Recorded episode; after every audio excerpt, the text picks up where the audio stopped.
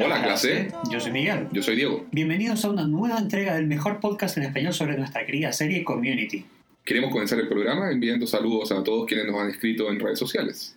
Comenzando por quién, Miguel. Por- el mejor de todos. El mejor, el gran Prancias, que en capítulo a capítulo nos apoya a través de Patreon. También queremos saludar a Israel Kalinava, Sinatora, Carlos Ruiz Rodrigo Rojas y Fabricio Espada. y Dan Nie. Y a todos aquellos quienes comparten con nosotros en Twitter e Instagram. Los queremos mucho. Los queremos a todos. Corresponde mencionar también a nuestros auspiciadores.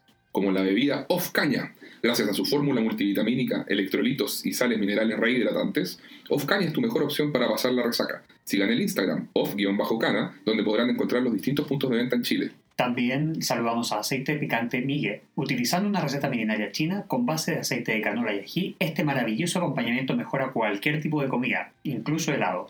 Solo disponible en Chile. Sigan el Instagram aceite picante Migue para más información. Pueden seguirnos en Twitter, GD Español 101, Instagram, Greendale Español 101 y Patreon, Greendale Español 101. Por favor, suscríbanse al canal de YouTube o a Spotify. Ahí necesitamos que nos ayuden a sumar seguidores. Es solo un clic, no, no cuesta nada, está regalado. Claro, ahí, ahí mismo está. Eh, recuerden también que además tenemos una playlist en Spotify con todas las canciones de Community que hemos ido referenciando en los episodios del podcast. Esta lista se llama Community Temporada 1 y está creada por Grindel Español 101. Vamos con la estructura del programa. En la primera parte, como siempre, revisaremos la ficha técnica y podrán escuchar cómo asesinamos el glorioso, cómo asesinamos el glorioso arte del radioteatro. Y en la segunda parte realizamos nuestro sobretrabajadísimo análisis académico mientras degustamos un brandy junto a una tabla de queso y aceitunas, por supuesto. Todo esto además de compartirles datos de trivia, referencias a la cultura pop y mucho, mucho, mucho más. Excelente. Vamos con la ficha técnica, Miguel. Este es el episodio número 19 de la temporada 1, cuyo nombre es Cerámica para principiantes o Beginner Pottery en inglés. En la fecha de estreno fue el 18 de marzo del 2010. El creador es Dan Harmon, el director es el gran Anthony Russo. Este es su séptimo episodio ya como director de la temporada, en la temporada 1. Oye, ya hemos repasado tantas veces el currículum de estos hermanos Sí, que... los hermanos Marvel. y no existe. Que vamos adelante. Sí, sí. Dentro de los productores ejecutivos, como siempre, están justamente los hermanos, rusos que aparecen hasta en la sopa. Está el gran Chris McKenna, Garrett Donovan y Neil Goldman, entre varios más. La guionista del episodio fue Hilary Winston, y este ya es su tercer episodio de cuatro como guionista en la temporada 1. Claro, recordemos también que escribió el capítulo 6 de Fútbol, Feminismo y Tú, que es uno de nuestros favoritos. Así es. El 11, Políticas de la Sexualidad Humana, el, aquel de la feria de ETS. Sí, hoy era de las guionistas como bien sólidas y consolidadas en el equipo de Harmon en la temporada. Sí, realmente, muy buenos capítulos estuvieron a su cargo. Sí. La banda sonora es de Ludwig Göransson, como siempre. La duración fue de 21 minutos. Y el rating fue de 5.21 millones de espectadores, habiendo sido el anterior de 4.70 millones. Un buen aumento. Sí. Pasemos al Radioteatro. Iniciamos con Shirley y Brita que vienen conversando mientras ingresan a la sala de estudios. Me tuve que levantar tan temprano a tomar el autobús que alcancé a ver lo que programa Cinemax en las noches. Suscripción cancelada. Lo contraté por las películas de Eddie Murphy, no por otro tipo de estimulación. Brita le pregunta a Shirley, ¿por qué tomas el bus? ¿Qué pasó con tu minivan? Mi ex esposo la necesitaba. La persona con la que está saliendo ahora trabaja en un club nocturno, a una hora de la ciudad. Oh, entonces iré a tocarles el violín. Quizás así comience a quitarse la ropa. Las personas amables son siempre amables, Brita, no solo cuando es fácil. Shirley y Brita toman asiento en la mesa. Vemos que Annie, Abel y Troy ya se encontraban estudiando allí. En ese momento aparece Jeff. Una vez más, cerca de la fecha límite para abandonar o tomar clases, les presento la que será la selección definitiva de Jeff Winger como clase más fácil del semestre, Cerámica para principiantes. Annie, dubitativa, le dice, no lo sé, tu última supuesta clase fácil terminó enseñándome a vivir en el momento, algo de lo cual estaré siempre arrepentida y no volveré a hacer nunca más. Esta clase es diferente. Hice las averiguaciones. No es necesario saber hacer un jarro de cerámica. Obtienes un crédito de arte solo por participar. Todos asienten y Shirley dice entusiasmada. Uh, Jeff continúa. Esta clase es como una pelirroja que bebe whisky y que le gusta duro de matar. Les sugiero a todos que le pidan el número. En ese momento hace su ingreso a la sala Pierce. Está vestido como un marinero elegante, o más bien como un millonario, dueño de un yate que se pasea usando un gorro de capitán del barco. Pierce dice, ¡Ahoy! Adivinen a qué clase me inscribí. cantando con Tenil. Todos se ríen. Ja, ja, ja, ho, ho, hey. Navegación. Abed le comenta, eh, la masa de agua más cercana está a 2.5 horas de aquí. Leguas, Abed, leguas. No medimos el agua en horas. es un curso intensivo de una semana que entrega experiencia práctica arriba de un barco de verdad, justo aquí en el estacionamiento de Greendale. Brida le dice, prefiero los barcos a la cerámica. Iba a tomar una clase para crear un perfil para citas en internet, pero navegar en el estacionamiento suena bastante menos patético. Troy le dice, ah, una persona negra navegando, tengo que ver esto, me anoto. ¿Qué dices, Abed? ¿Quieres navegar con nosotros? Habrá gente negra. Shirley asiento sonriendo y le dice, dos. Hacemos un corte, vemos a Jeff ingresar a la clase de cerámica, con todo el estilo Winger de siempre, camisa, lentes oscuros y bebiendo algo que podría ser café. Comienza a saludar a las chicas de la clase, haciéndose el gracioso y carismático como es usual. Jeff comienza, hola señoritas, ¿qué están haciendo? Veo bolas grandes ahí. Oh, sí. ¿Se están ensuciando las manos? Escuchamos a Abed celebrar la entrada de Jeff. ¡Ja, buena! Jeff voltea la cabeza para mirar a las chicas y levanta su trasero. ¡Hey! ¿Qué están haciendo? Una de las chicas sonríe y la otra no. Muy bien. Jeff sigue caminando y se acerca a Annie y Abed. ¡Hey! Laura Ingalls, sujeto de Home Depot. ¿Quién está haciendo vasijas, eh? Jeff toma asiento y dice, Vamos a participar en esta clase. Hagámoslo. En ese momento, vemos que hay otro tipo en la clase que se ve tan carismático y guapo como Jeff, pero con los dientes aún más blancos. Se encuentra conversando con dos chicas. El sujeto nuevo dice, Señoritas, realmente no sé por qué se ríen. De verdad quiero hacerle un cenicero a mi madre. Y sigue riéndose junto a las dos chicas. Jeff se quita los lentes y lo observa detenidamente. El sujeto se da cuenta y lo saluda mediante un gesto con la mano. Jeff pone cara de desprecio y no le devuelve el saludo. Luego aparece el profesor de la clase. Hola, mis preciosos arandanitos. Es infinitamente más creepy que el profesor original Miguel. Dale nomás. Vaya. Vemos que es un tipo de mediana edad con un estilo de vestimenta bastante hippie. Muy bien.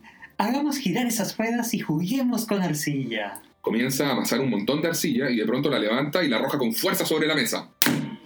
Todos los estudiantes lo miran con sorpresa y en silencio. El profesor continúa. Solo hay una regla en esta clase. No toleraré recreaciones, ya sean irónicas o sinceras, de la escena de la cerámica de Patrick Swayze y Demi Moore en Ghost.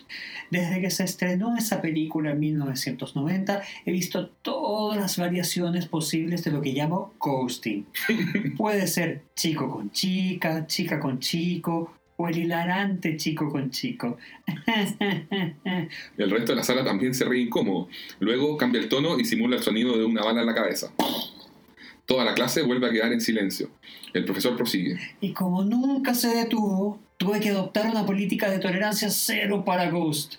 Si tan solo tararían tres notas de esa canción de los Righteous Brothers, les juro, como un Dios como mi testigo, que abalanzaré sobre ustedes con todo lo que tengo. ¿Está bien? Jeff lo mira sorprendido. Abel y Annie muy serios. Y ahora vamos a divertirnos. y vuelve a arrojar con fuerza la arcilla sobre la mesa. Luego vemos un pequeño montaje utilizando música clásica en que todos están trabajando la arcilla en sus respectivas ruedas. Abel dice: Estoy haciendo falafel. Jeff lo ignora, está tomando su bebida y mirando el celular. Cero trabajo. No es comestible. Vemos a Jeff y a Abel mirar fijamente cómo Annie trabaja la arcilla. Tan solo Miguel diremos que eh, está realizando un movimiento bastante sugerente de arriba hacia abajo con sus manos. eh, Parecido a como cuando sacudía los dados en el episodio de la banda Reggae. muy, muy cierto. Abel dice, ¿Qué estás haciendo? un jarrón. El montaje musical continúa brevemente. Jeff dice, hey chicos, miren lo que hice. Les muestra una bola de arcilla con nulo trabajo y les dice, Una insignia de participante. como contaste, ahora vemos al profesor de cerámica emitir un gemido de sorpresa e incredulidad. Al ver que Rich, el otro galán de la clase, ha logrado crear un jarrón espectacular. Rich dice, no sé cómo salió, solo puse mis manos en la arcilla y sucedió. Varias chicas de la clase, además de Annie y Abed, miran impresionados la obra de Rich. Jeff se siente evidentemente incómodo con el hecho de que este sujeto se esté llevando toda la atención. El profesor toma la cara de Rich con ambas manos y le dice, Mírame, tienes un don. Jeff continúa mirándolo fijamente, muy serio. Se escucha la voz en off de Abed narrando. El lado competitivo de Jeff ya había salido anteriormente. Incluso había mostrado envidia. Pero ese primer día en clases de cerámica, él descubrió que Y ahí enfocan a Abed y vemos que no era una voz en off, era realmente Abed. Jeff le dice, Abed, sí, ¿qué fue lo que dijimos? no hacer narraciones. Lo siento. Es una especie de apoyo. Nos vamos a los créditos iniciales en su versión corta. Estamos, a- estamos ahora en el estacionamiento de Greendale. Vemos un barco estacionado donde se lleva a cabo la clase de navegación. Están Shirley, Troy y el gran Starburns. Nunca había estado en un barco. No sabía qué ponerme. Abajo vemos a Pierce intentando romper una botella, un ritual clásico para bautizar un barco. Sus esfuerzos no dan resultados y continúa dando golpes. Troy le responde a Shirley. Sí, es intimidante. Estamos ahora en el mundo de Pierce. Tiene toda la ropa para barcos y miren ese bautismo. Si fuera yo, ya habría roto la botella. Obviamente Troy iba a pensar que Pierce estaba haciendo el bautismo correcto y que romper la botella era incorrecto. claro. Pierce, ya en un escándalo de ruido absurdo, sigue intentando romper la botella sin éxito, por supuesto. Aparece el profesor de la clase de navegación y dice, soy el profesor Slaughter. Bienvenidos a bordo del SS Nose Candy, adquirido recientemente en una subasta del gobierno. En inglés, nose candy significa golosina nasal, que es una clara alusión callejera para referirse a la cocaína. es un tremendo chiste. Sí. Shirley dice, oh, that's nice. No es bonito, es su única arma contra el mar furioso. Si no saben usarlo, están muertos. Dice el profesor Slaughter. Trabajarán juntos como un solo equipo. Tendrán éxito o fracasarán como equipo. Consideren que este estacionamiento es el océano. Lo que se caiga, lo pierden. Si manejan malas velas, volcarán y morirán. Oh, El profesor continúa. La señorita, qué bonito, tiene un nombre. Sh- Shirley Bennett. Bueno, ahora es usted la capitana Shirley Bennett. Y le arroja un gorro de capitán. Shirley lo toma. Pierce dice, oh, no. Y el profesor continúa. Seguirán cada una de sus órdenes. Shirley está feliz. Pierce, frustrado como niño chico, y vuelve a golpear la botella sin poder romperla. Nos vamos ahora a la sala de español. Shirley, Pierce y Troy vienen entrando. Shirley dice, Nunca he sido capitana. Yo sí, responde Pierce. Manejé un jet ski en una tormenta eléctrica y solo tuve una víctima. Troy dice, los jet skis son para dos personas. Exacto, salvé a la mitad de la tripulación. En ese momento también llegan Abed, Annie y Rita. Abed comenta. La alfarería es más genial de lo que creía. Annie dice, y más difícil. Bueno, excepto por ese chico Rich, tiene un don natural. Sí, pero me preocupa el efecto que eso está teniendo en Jeff. Dice esto apuntando a Jeff que viene llegando. Jeff, irónico, responde, sí, que alguien llame a un psiquiatra. ¿Qué? Bueno, en general eres el más cool. Abed, ¿entiendes que el objetivo de una clase fácil es que sea fácil? No intentar parecer cool haciendo pasteles de barro verdaderamente importantes. Y Annie dice, ¿no estás dispuesto a admitir que Rich tiene talento? No, porque no lo tiene, dice Jeff. Si alguna vez me esfuerzo en esa clase, creerán que soy la última chupada del mate. La última chupada del mate. Ok, Pierce, dice Pierce. En inglés, la frase es catch pajamas, que es como un dicho antiguo que mencionaremos al hablar de Pierce más adelante, pero en Netflix solo lo traducen como el mejor. Entonces, según Google, este dicho de la última chupada del mate se entiende al menos en, en Chile y México, así que asumiría que Argentina y Uruguay también. Así que bueno, por eso lo escogimos para nuestra versión de la traducción. Tuvimos una larga discusión al respecto. Brita interviene. ¡Wow! La mamá de alguien adoró demasiado a su hijito. Jeff responde, vaya, un cierto profesor de psicología también. En ese momento vemos al señor Chang ingresar a la sala. Viene con el torso desnudo y con su mochila al hombro. Annie emite un jadeo de espanto. Chang se dirige a la clase y dice, Sí, me robaron en el YMCA. De nuevo. YMCA es el gimnasio. Ahora nos muestran que es de noche. Suena un violín con música clásica y estamos en la sala vacía de alfarería. Casi vacía en realidad, pues solo está Jeff eh, ahí pensativo. Se le nota ansioso. Está frente a frente con la rueda y la arcilla. Jeff se dice a sí mismo, Muy bien, hagámoslo. La música se intensifica. Jeff comienza a trabajar concentrado. Pasamos a un flashback en que vemos a Jeff de niño y a su madre que está hablándole. No vemos el rostro de la madre, solo el pequeño Jeff. La madre de Jeff le dice, Jeff, ¿sabes lo que eres? Eres especial. Eres muy especial, Jeff. Eres el niñito más especial del mundo. volvemos ahora a la realidad. Jeff trabaja concentrado. Lo vemos de espalda y la cámara comienza a acercarse de a poco para revelar la obra de arte en gestación. De pronto la música desafina. Vemos solo una masa amorfa de arcilla girando. El intento de Jeff por hacer una vasija ha sido un fracaso y su rostro así lo demuestra. Al día siguiente, en el estacionamiento, el profesor Slaughter está haciendo su clase. Hace sonar su silbato. El profesor Slaughter dice, Lleven el barco de vuelta al puerto. Ajusten las escotas y casen la vela de proa, dice Shirley. El resto le responde, ¡ay, ay! ¡Ay, ay! Shirley dirige la mirada a Slaughter para saber si lo hizo bien. El profesor asiente dando señal de aprobación. Shirley luce satisfecha. El profesor Slaughter dice, Míreme todos un momento. No veo estudiantes aquí. Veo seamen. Seamen significa hombre de mar. Como fonéticamente suena similar a semen, vemos que Troy, Pierce y Starburns intentan contener la risa y el profesor Slaughter prosigue. Y yo no los creé. Desde que subieron a bordo vi semen en ustedes. Lo que es más importante, dejaron de reírse de la palabra semen. Y eso es la marca del verdadero semen. Muy bien, continúen. Ok, muy bien, dice Shirley. Tripulación, aten el amantillo. Todos comienzan a colaborar y vemos que una de las velas recogidas pasa rápidamente y golpea a Pierce, quien queda afirmado colgando a ella, pero por debajo de sus pies está el cemento, es decir, el océano. Brita dice, ¡Oh Dios mío! ¡Demonios! dice Troy. Está montando el foque. Brita vuelve a decir, Pierce, sujétate. Pierce se sostiene, pero se le cae su gorro de marinero. El profesor Slaughter dice, Ese gorro ya se perdió en el mar. Troy dice, tal vez pueda alcanzarlo. Cayó sobre ese Hyundai. Que- quiero decir, ese auto de sirena. Shirley desde el timón le da una orden. Regresa al barco. Los demás siguen intentando ayudar a Pierce. El profesor Slaughter dice, Bueno, hablé demasiado pronto. Todos tendrán nota D. Oh, Oh, no. Si hubiera decidido que hay una tormenta, todos habrían reprobado. Luego se dirige a Shirley. Más vale que organiza su tripulación, capitana.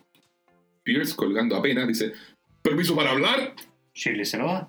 Realmente no fastidio en esta, ¿eh, capitana? Shirley niega con la cabeza. Pierce sigue. Y no sé nadar. Estamos ahora en la clase de cerámica. Jeff viene llegando y escuchamos que Rich está hablando con unas chicas. Rich dice, Verán, señoritas, es en realidad una fuente que funciona con agua de verdad. Y además, tiene un pájaro. efectivamente, la obra de Rich tiene a las chicas impresionadas y les parece adorable. Rich observa a Winger. Hey Jeff, ¿estás listo para hacer arte con forma de jarrón?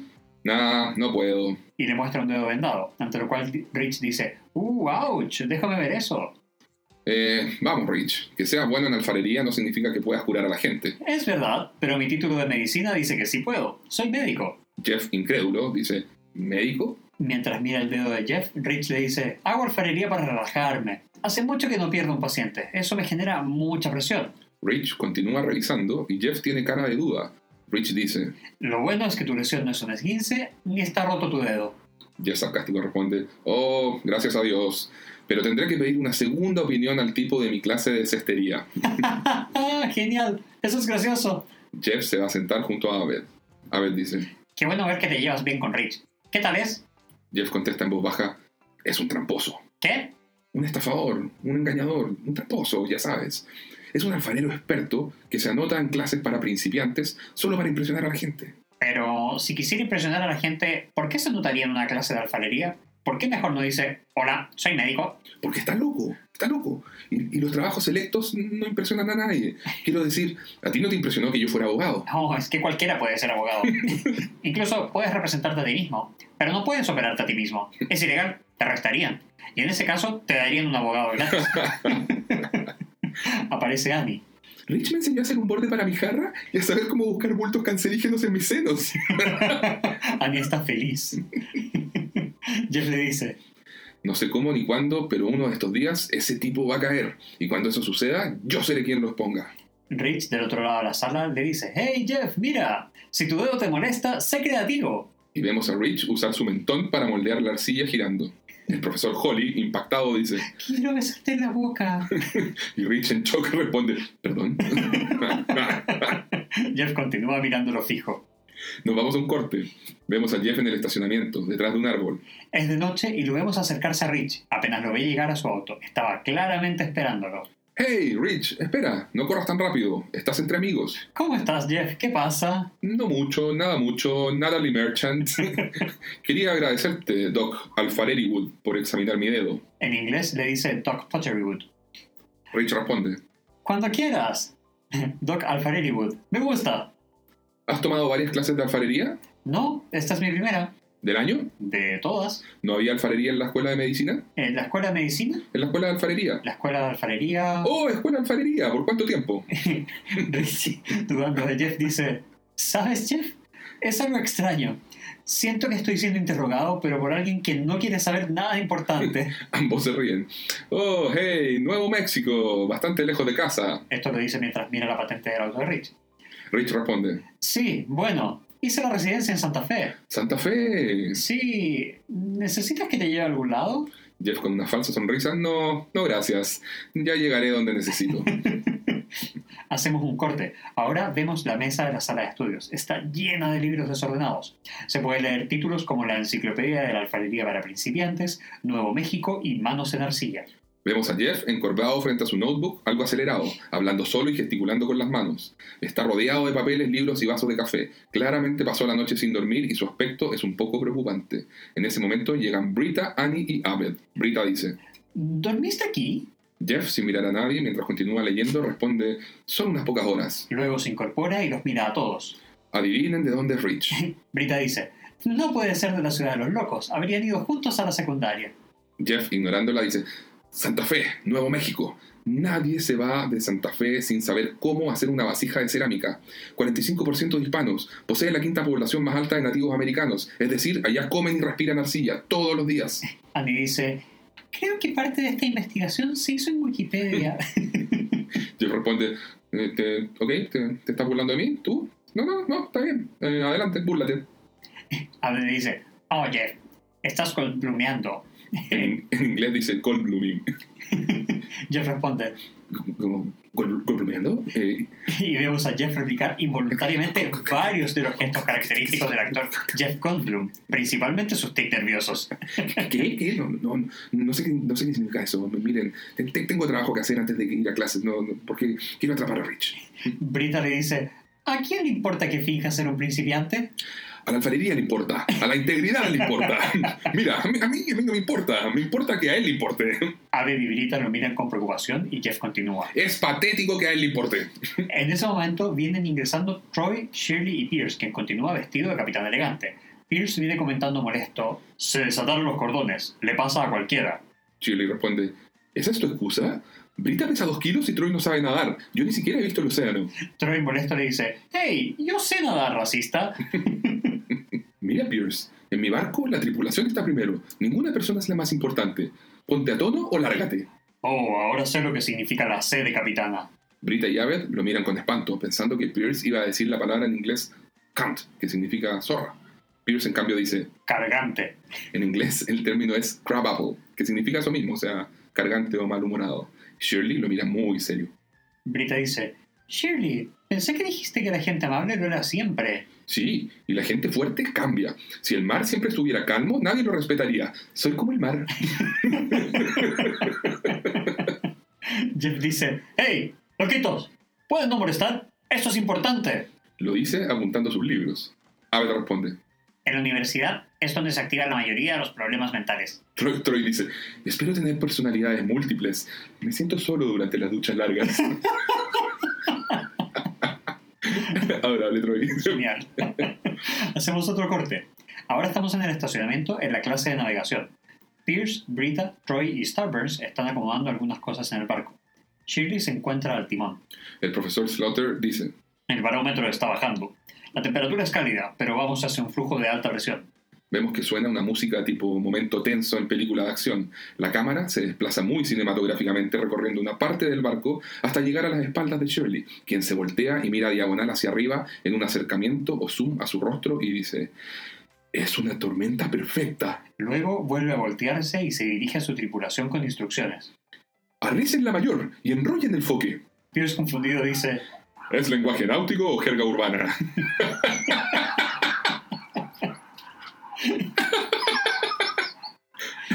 mientras Shirley comenta. Debemos regresar. El profesor Slaughter, tirando una cuerda y soltando una vela que pasa de lado a lado, grita: ¡Trasluchada accidental! Shirley también grita. ¡A cubierta! Brita, Troy y Starburns se arrojan al suelo y la vela les pasa por encima. Pierce, distraído, no alcanza a reaccionar y la vela lo golpea de lleno, botándolo del barco. ¡Hombre al agua! dice Starburns. Y vemos a Pierce completamente planchado en el cemento. ¡Oh, Dios mío! ¡Pierce está muerto! dice Brita. Troy dice: No, esperen, su estómago se mueve. ¡Oh, Dios mío! ¡Pierce! dice Brita. Pierce lentamente intenta incorporarse desde el suelo. Brita le arroja un flotador salvavidas que lleva una cuerda. Pierce lo toma y se afirma de la cuerda. Eso es, súbame, dice Pierce. El profesor Slaughter le dice a Shirley, la tormenta la está sobrepasando, capitana. Shirley le dice a la tripulación, no tenemos tiempo. Troy, intentando tirar de la cuerda para subir a Pierce, dice, estoy intentando lo más que puedo. Tengo brazos delgados para ser mariscal de campo. Shirley dice, dije que no tenemos tiempo. Suena la música dramática. Brita y Troy se miran incrédulos y luego miran a Pierce, confundido también. ¿Qué? No, esperen. ¿Cómo que no hay tiempo? Troy, de a poco, comienza a soltar la cuerda hasta que la deja ir por completo. ¿Qué? dice Pierce. ¡No! ¡No! ¡No! Shirley, con mirada estoica hacia el frente, sigue dando órdenes. Pongan la botavara en el centro. La música dramática emotiva se intensifica. Pierce continúa, ahora llorando. ¡No! ¡No! Troy, emocionado, con los ojos brillosos y mirando al horizonte, dice... En el nombre de Dios, ¿qué hemos hecho? en ese momento llega Chang en su motoneta, tocando la bocina al lado de Pierce, que aún yace en el suelo con el flotador y la cuerda, llorando. Chang dice, ¡Hey! ¡Sal de mi estacionamiento, imbécil! ¡Seguridad! Ah, la aparición idiota de Chang es muy buena. Pasamos a la clase de cerámica. Están Jeff, Abed y Annie. Jeff le habla en voz baja a Abed, pero sigue siendo muy intenso respecto a su tema con Rich.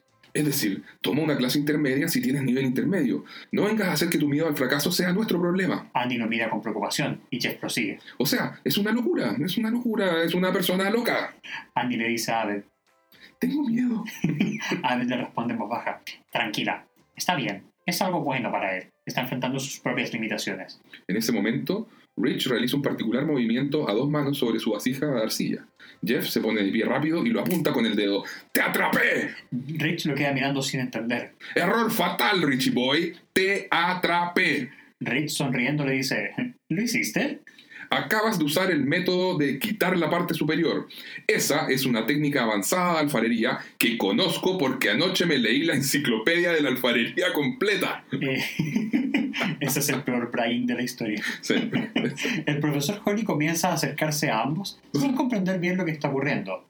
Rich, aún sonriendo, dice, ¿de qué hablas? Jeff se pone cara a cara con Rich. No eres principiante, Santa Fe.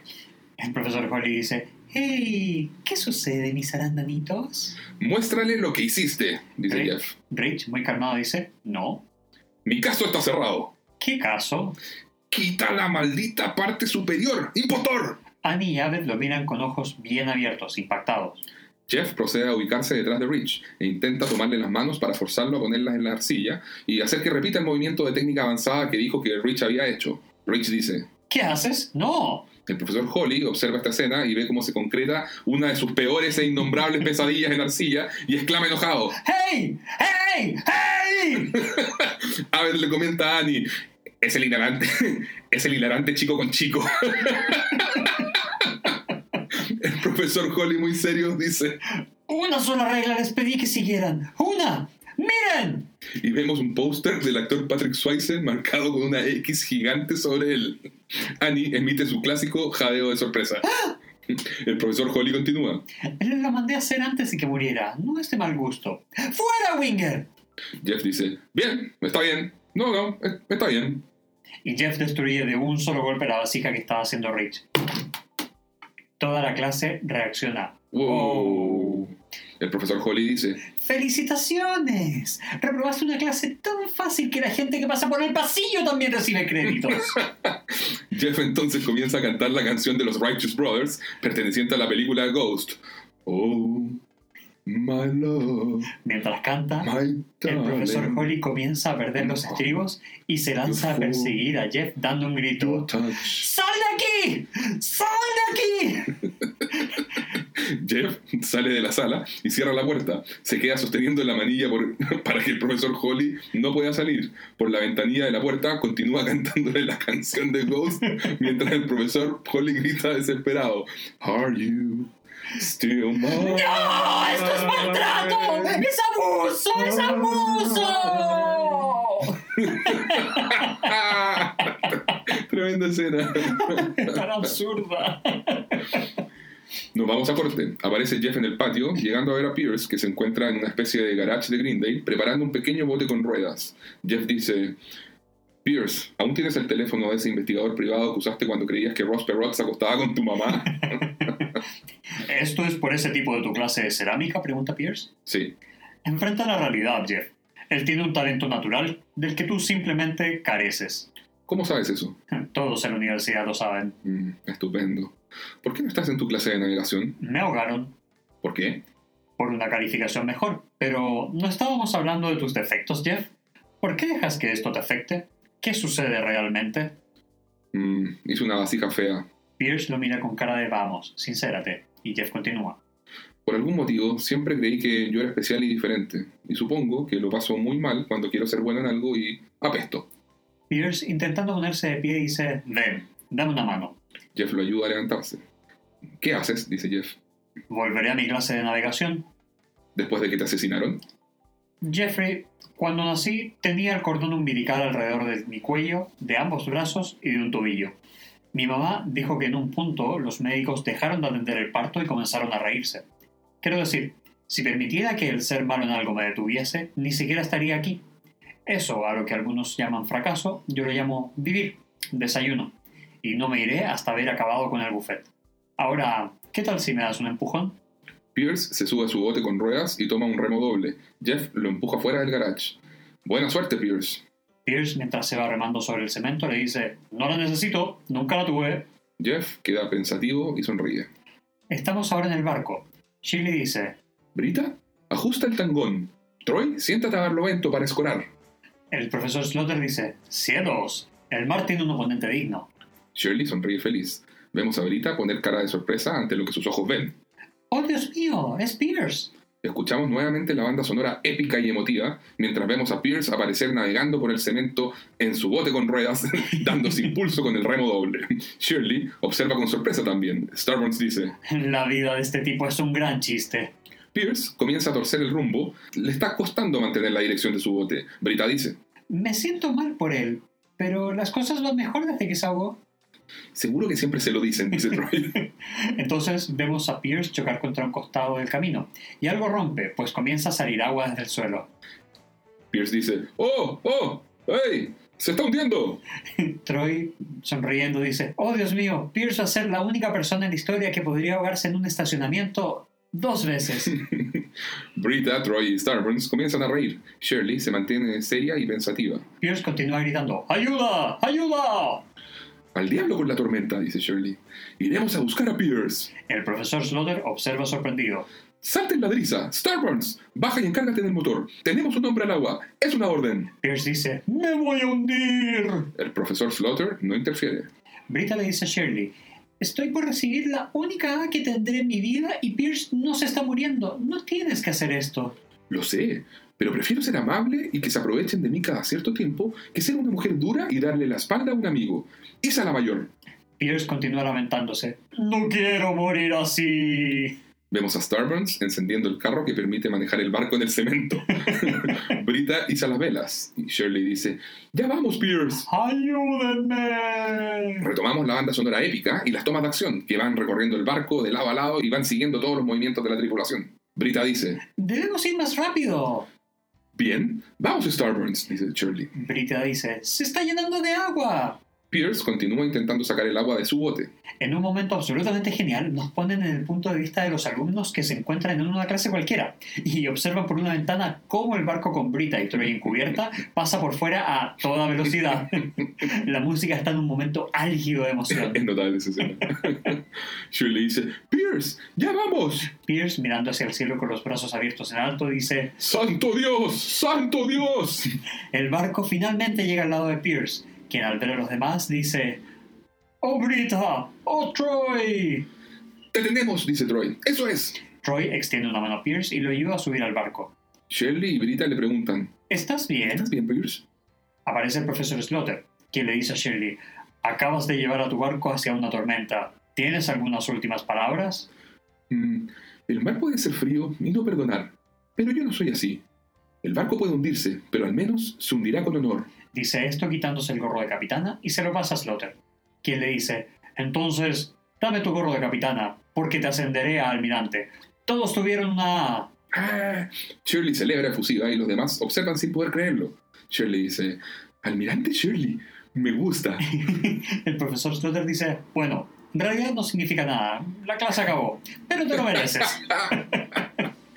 Pierce dice, hey, alguien tiene que hacer esto. Y se para en la prueba con los brazos abiertos y grita. ¡Soy el rey del mundo! Y se escucha un pitazo del profesor Slaughter. Los demás voltean a observarlo y el profesor tiene en sus manos un afiche con una foto de un tipo haciendo la misma recreación de aquella famosa escena de DiCaprio en Titanic.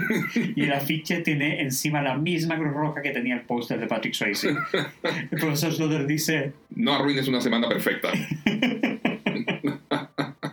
Estamos ahora en la clase de cerámica. Llega Jeff y se acerca a Rich, quien se pone a la defensiva. Tranquilo, Rich. No te haré cucharita de nuevo. Descuida. "Mm, Te lo agradezco, dice Rich. Mm, Sí, no, no puedo explicar del todo mi comportamiento. Me encantaría culpar al alcohol o a alguna posesión demoníaca, pero ¿Sabes qué? No te preocupes. No soy bueno para mantener rencores. yo no soy bueno para la alfarería. Soy un aficionado eh, que se esfuerza todo lo que puede en, en algo que realmente apesta. Y es genial. Eh, El profesor dijo que puedo quedarme si no tengo más eh, ráfagas explosivas con Ghost. Fantástico. Pues buena suerte. No la necesito. Ahora vemos a Jeff comenzando a trabajar con arcilla mientras imagina un recuerdo de infancia que nunca ocurrió. Se escucha la voz en off de su madre y lo vemos a él, escuchándola atentamente cuando niño, igual que la escena de su anterior recuerdo. La mamá de Jeff dice, Jeff, eres una persona normal. No tienes nada de especial. Serás estupendo en algunas pocas cosas, pero muy malo en muchas otras. Y eso te quita mucha presión para que puedas tener una vida plena y feliz. Oh, y lamento haber tardado tanto para decirte esto, y que solo fuera en tu imaginación. Error mío. Soy, soy una madre descuidada. Jeff le responde, está bien mamá, nadie es perfecto. Aver y Annie observan a Jeff decir esto en voz alta. Aún tengo miedo, dice Annie. Ahora la música se pone densa e inquietante. Vemos a Rich sonriendo frente a su vasija, metido en sus recuerdos, y se escucha la voz en off de su madre mientras vemos el rostro de Rich. La mamá de Rich dice, Un cenicero de cerámica. Eres un idiota. ¿No te vendría mejor un poco más de práctica para ser médico? Aunque eso no significa que se devolverá la vida a tu hermano. el rostro de Rich cambia por uno más serio y se ensombrece también su mirada. Tú debías estar en esa montaña rusa, Richard. Tú eras quien debía estar ahí. ¡Chachán! fin, de la historia. En el Entag vemos al señor Chang entrar a su camarín después de una sesión de natación. Suponemos que nuevamente en la YMCA.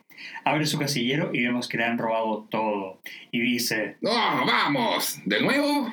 Resignado, lo vemos sacar el casco de su motoneta, se lo pone, toma sus llaves y luego sale del camarín utilizando solo su traje de baño tipo zunga y sus sandalias. Luego se devuelve a buscar algo y dice, Dios mío. Fin del episodio. Bueno, pasemos a revisar entonces la historia, el guion. Toda nuestra sección de análisis. Muy bien, Miguel. ¿Cuántas y cuáles son las historias que tenemos, Miguel? Tenemos la historia A, que es sobre la clase de cerámica o alfarería, a la que asisten Jeff, Annie. También tenemos una historia B sobre la clase de navegación a la que asisten Pierce, Shirley, Troy y Brita con Star Wars ahí de como actor invitado.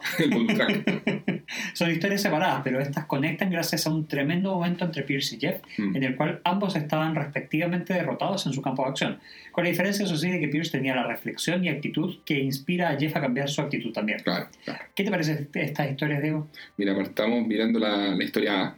Yo creo que a nivel de temática, la- la- el gran tema que tiene eh, es el saber aceptar las limitaciones propias. De todas maneras. O sea, hay un mensaje ahí que encuentro que está súper bien tratado respecto a, a todo lo que es lidiar con, con la frustración y ser capaz de seguir adelante con, con una actitud al final sana para uno mismo y para los demás que nos rodean. No, y dentro de eso mismo es una excelente historia, porque funciona a todo nivel. Mm, O sea, por un lado tienes la forma sorprendente y profunda en la que trabaja en el personaje de Jeff. sí, y y llama la atención eso. Claro, no, no solo porque aprendemos cosas nuevas sobre él, sino que también vemos un crecimiento que se siente real, que se siente orgánico, Mm, eh, que se siente que este sí va a calar hondo tanto en el espectador como en el mismo personaje y que gusta analizar el aspecto psicológico de estos. claro, Y bueno, además de todo está, eh, está la parte de los elementos humorísticos que tiene muy buenos eh, elementos, muy buenas subversiones y un excelente homenaje a la cultura pop vía Mm. referencias a la, a la película Ghost. a Ghost, sí. sí. Oye, revisemos lo- los tropos centrales que mueven esta historia. Primero tenemos uno que encontré que se llama Always Someone Better, o sea, siempre hay alguien mejor. Y está reflejado en, en los celos, obviamente, que Jeff siente eh, hacia Rich. Obvio. Claro, y todo el proceso de, de colisión con la realidad, la frustración y, y esta posterior aceptación que llevan a, a Jeff a que, a que él finalmente reconozca que siempre hay alguien mejor. Claro. Y la, y la lección para él es que, oye, está, está bien, es algo normal y puede vivir ahora tranquilo sabiendo esto. Claro, este tropo lo podemos ver en casos aplicados en otras series, como por ejemplo en The Big Bang Theory, en el que hay un episodio en el que Sheldon conoce a Dennis Kim, que Sí. es básicamente una versión más joven de sí mismo que hace temblar la confianza de Sheldon al poner en duda su investigación. Claro. Y lo mismo pasa con Penny, en el episodio en que aparece Alicia, la nueva vecina que capta la atención de todo el grupo y que además es una aspirante actriz más exitosa que ella. Sí, de todas maneras. Oye, creo que la diferencia en Community es el grado de profundidad con que se trata el tropo respecto a otras series. O sea, acá logran trascender la comedia y ser bien observacionales eh, respecto a todo lo que es el comportamiento humano, a la mezquindad, eh, al origen de, de- de este tipo de sentimientos. Y, y es de esos capítulos que te dejan pensando, ¿no te parece? Sí, de todas, pero de todas maneras. Mm. ¿Qué otro tropo tenemos? Otro tropo que tenemos es el famoso epic fail o fracaso épico o estrepitoso. Tan típico de los memes, ¿no? Este tropo va amarrado al anterior porque Jeff se da cuenta de que tiene un nulo talento para la alfarería cuando hace su mejor esfuerzo trabajando y estudiando. Y aún con ello sigue siendo malo en. Malo. Un ejemplo de este tropo eh, se da, por ejemplo, en Arrested Development. Cuando el ex terapeuta reconvertido en actor, el gran Tobias Funke, Ah. decide, el anal rapist, decide ingresar a prisión para estudiar el miedo y llevarlo a su interpretación actoral. Entonces se da cuenta que el supremacista blanco White Power Bill eh, podía ser un buen caso de estudio y decide psicoanalizarlo. Pero en el proceso y sin darse cuenta, convence a White Power Bill de, de suicidarse. Uy, es epic horror. fail, pero ya a nivel supremo. Horroroso. Y un tercer tropo que, que podemos encontrar acá está el The Ace, o el tipo que es lo mejor, el as. Que el personaje de Richard responde a este tropo. A este tropo. Es un crack, un doctor que no ha perdido un paciente en cinco años, que hace arte en cerámica con suma facilidad, eh, como por ejemplo la fuente de agua que tenía el pajarito incluido. Buen detalle. Pero, pero, pero. Al final nos, nos enteramos de sus traumas, con lo cual pasa a responder a otro tropo un poco emparentado, que se llama el as roto. The Broken Ace, claro. Oye, a nivel de guion y dirección, fíjate que me gusta bastante el trabajo que hace eh, ya la, la conocida de la casa Hillary Winston a esta altura. Eh, claro, ella, ella es una excelente guionista de la serie. De hecho, le tiramos flores al a veces sub- subvalorado episodio 6, ese de- que mencionamos, el feminismo, fútbol y tú, que, el- que nos lo analizamos con nuestro amigo Víctor. Y excelente eh, capítulo ese, que tenía una calidad de diálogo y interacción entre personajes eh, sobresaliente. No sé si se acuerdan, pero en ese episodio me ayudaba a entender muy bien las motivaciones y personalidades, sobre todo de Troy y de Brita. Entonces, bueno, bueno, encuentro que ese mismo nivel de foco y cuidado en lo que, está, en lo que está pasando psicológicamente con los personajes está presente también acá en, en- en su guion de este episodio. Claro, si revisamos el círculo de la historia de Harmon, eh, Jeff comienza en su zona máxima de confort buscando una clase para un crédito fácil, Claro. que es la forma en la que llega a la alfarería. Y luego, al conocer a Rich y percibirlo como una amenaza, Jeff entra a la zona incómoda, Mm. aquella donde deberá encontrar aquello que lo libere de lo que, está, de lo, que lo está carcomiendo por dentro. Claro. Primero piensa que su liberación vendrá dada por la satisfacción de desvelar que Rich es un farsante. Pero en otra gran sutileza narrativa se nos da a entender que el punto no es si Rich es un farsante o no. Mm. De hecho, al, al final lo es, pero ni Jeff ni nadie se entera. Solo nosotros los espectadores. Muy buen detalle ese. Sí, genial. Lo importante para Jeff es que él encontrará su grial, no sin antes pagar el precio por ello. Debe enfrentar su realidad de no tener talento para las habilidades plásticas. Le toca lidiar con sus trancas de infancia y además hace el ridículo ante los demás con ese arranque de locura en clases. O sea, paga el precio de muchas maneras. Sí, es un viaje duro para Jeff, pero que por ello cala más hondo. Claro. Y bueno, gracias a la, a la conversación con Pierce, logra volver al punto de inicio del círculo, habiendo cambiado, siendo ahora capaz de entenderse mejor a sí mismo. Es un momento de revelación muy potente respecto a la relación con su madre. ¿eh? Mm. Y, y- y de hecho es, es muy divertido como, o sea, es muy notable como Brita logra dar en el clavo con qué era lo que le había pasado casi al comenzar Sí, el capítulo. sí, tal cual. Y ahora comprende que ese, el que el verdadero motivo que lo aqueja y ha sido el causante de esta disfunción de personalidad que él tiene eh, es ese. Notable por donde se le mire. Sí, Estoy de acuerdo contigo. Oye, y esta historia en particular está además eh, súper bien redondeada. O sea, creo que la, la historia A y la B convergen en forma pero perfecta. Eh, o sea, ambas tratan temas similares y la inspiración para Jeff proviene de hecho de lo que está viviendo Pierce en la historia B. Claro. Entonces eso, eso es muy, muy interesante a nivel de, de construcción de guion. Y bueno, otros puntos a destacar también del, del guion son, tienen que ver con, con los aportes de Abed, me encanta. O sea, él como narrador y observación del comportamiento humano, y en este caso de, de Jeff, bueno, más, más adelante vamos a, a detallar cuando analicemos el personaje.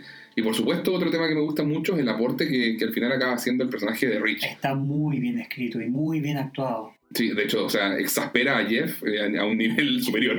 Y, y nada, se vuelve un gran, gran rival. O sea, justamente por todo este hecho de no manifestar eh, interés alguno en ser su rival. Es solo Jeff que pelea al final consigo mismo. Claro, no lo toma como punto de referencia. claro, claro.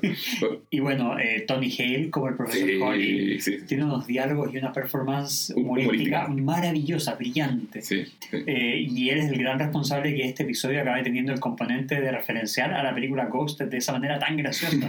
Sí, sí. Oye, y a nivel de dirección en esta historia, creo que lo, lo que me llama la atención es que es mucho más íntima. O sea, y es una decisión que creo que es bien acertada.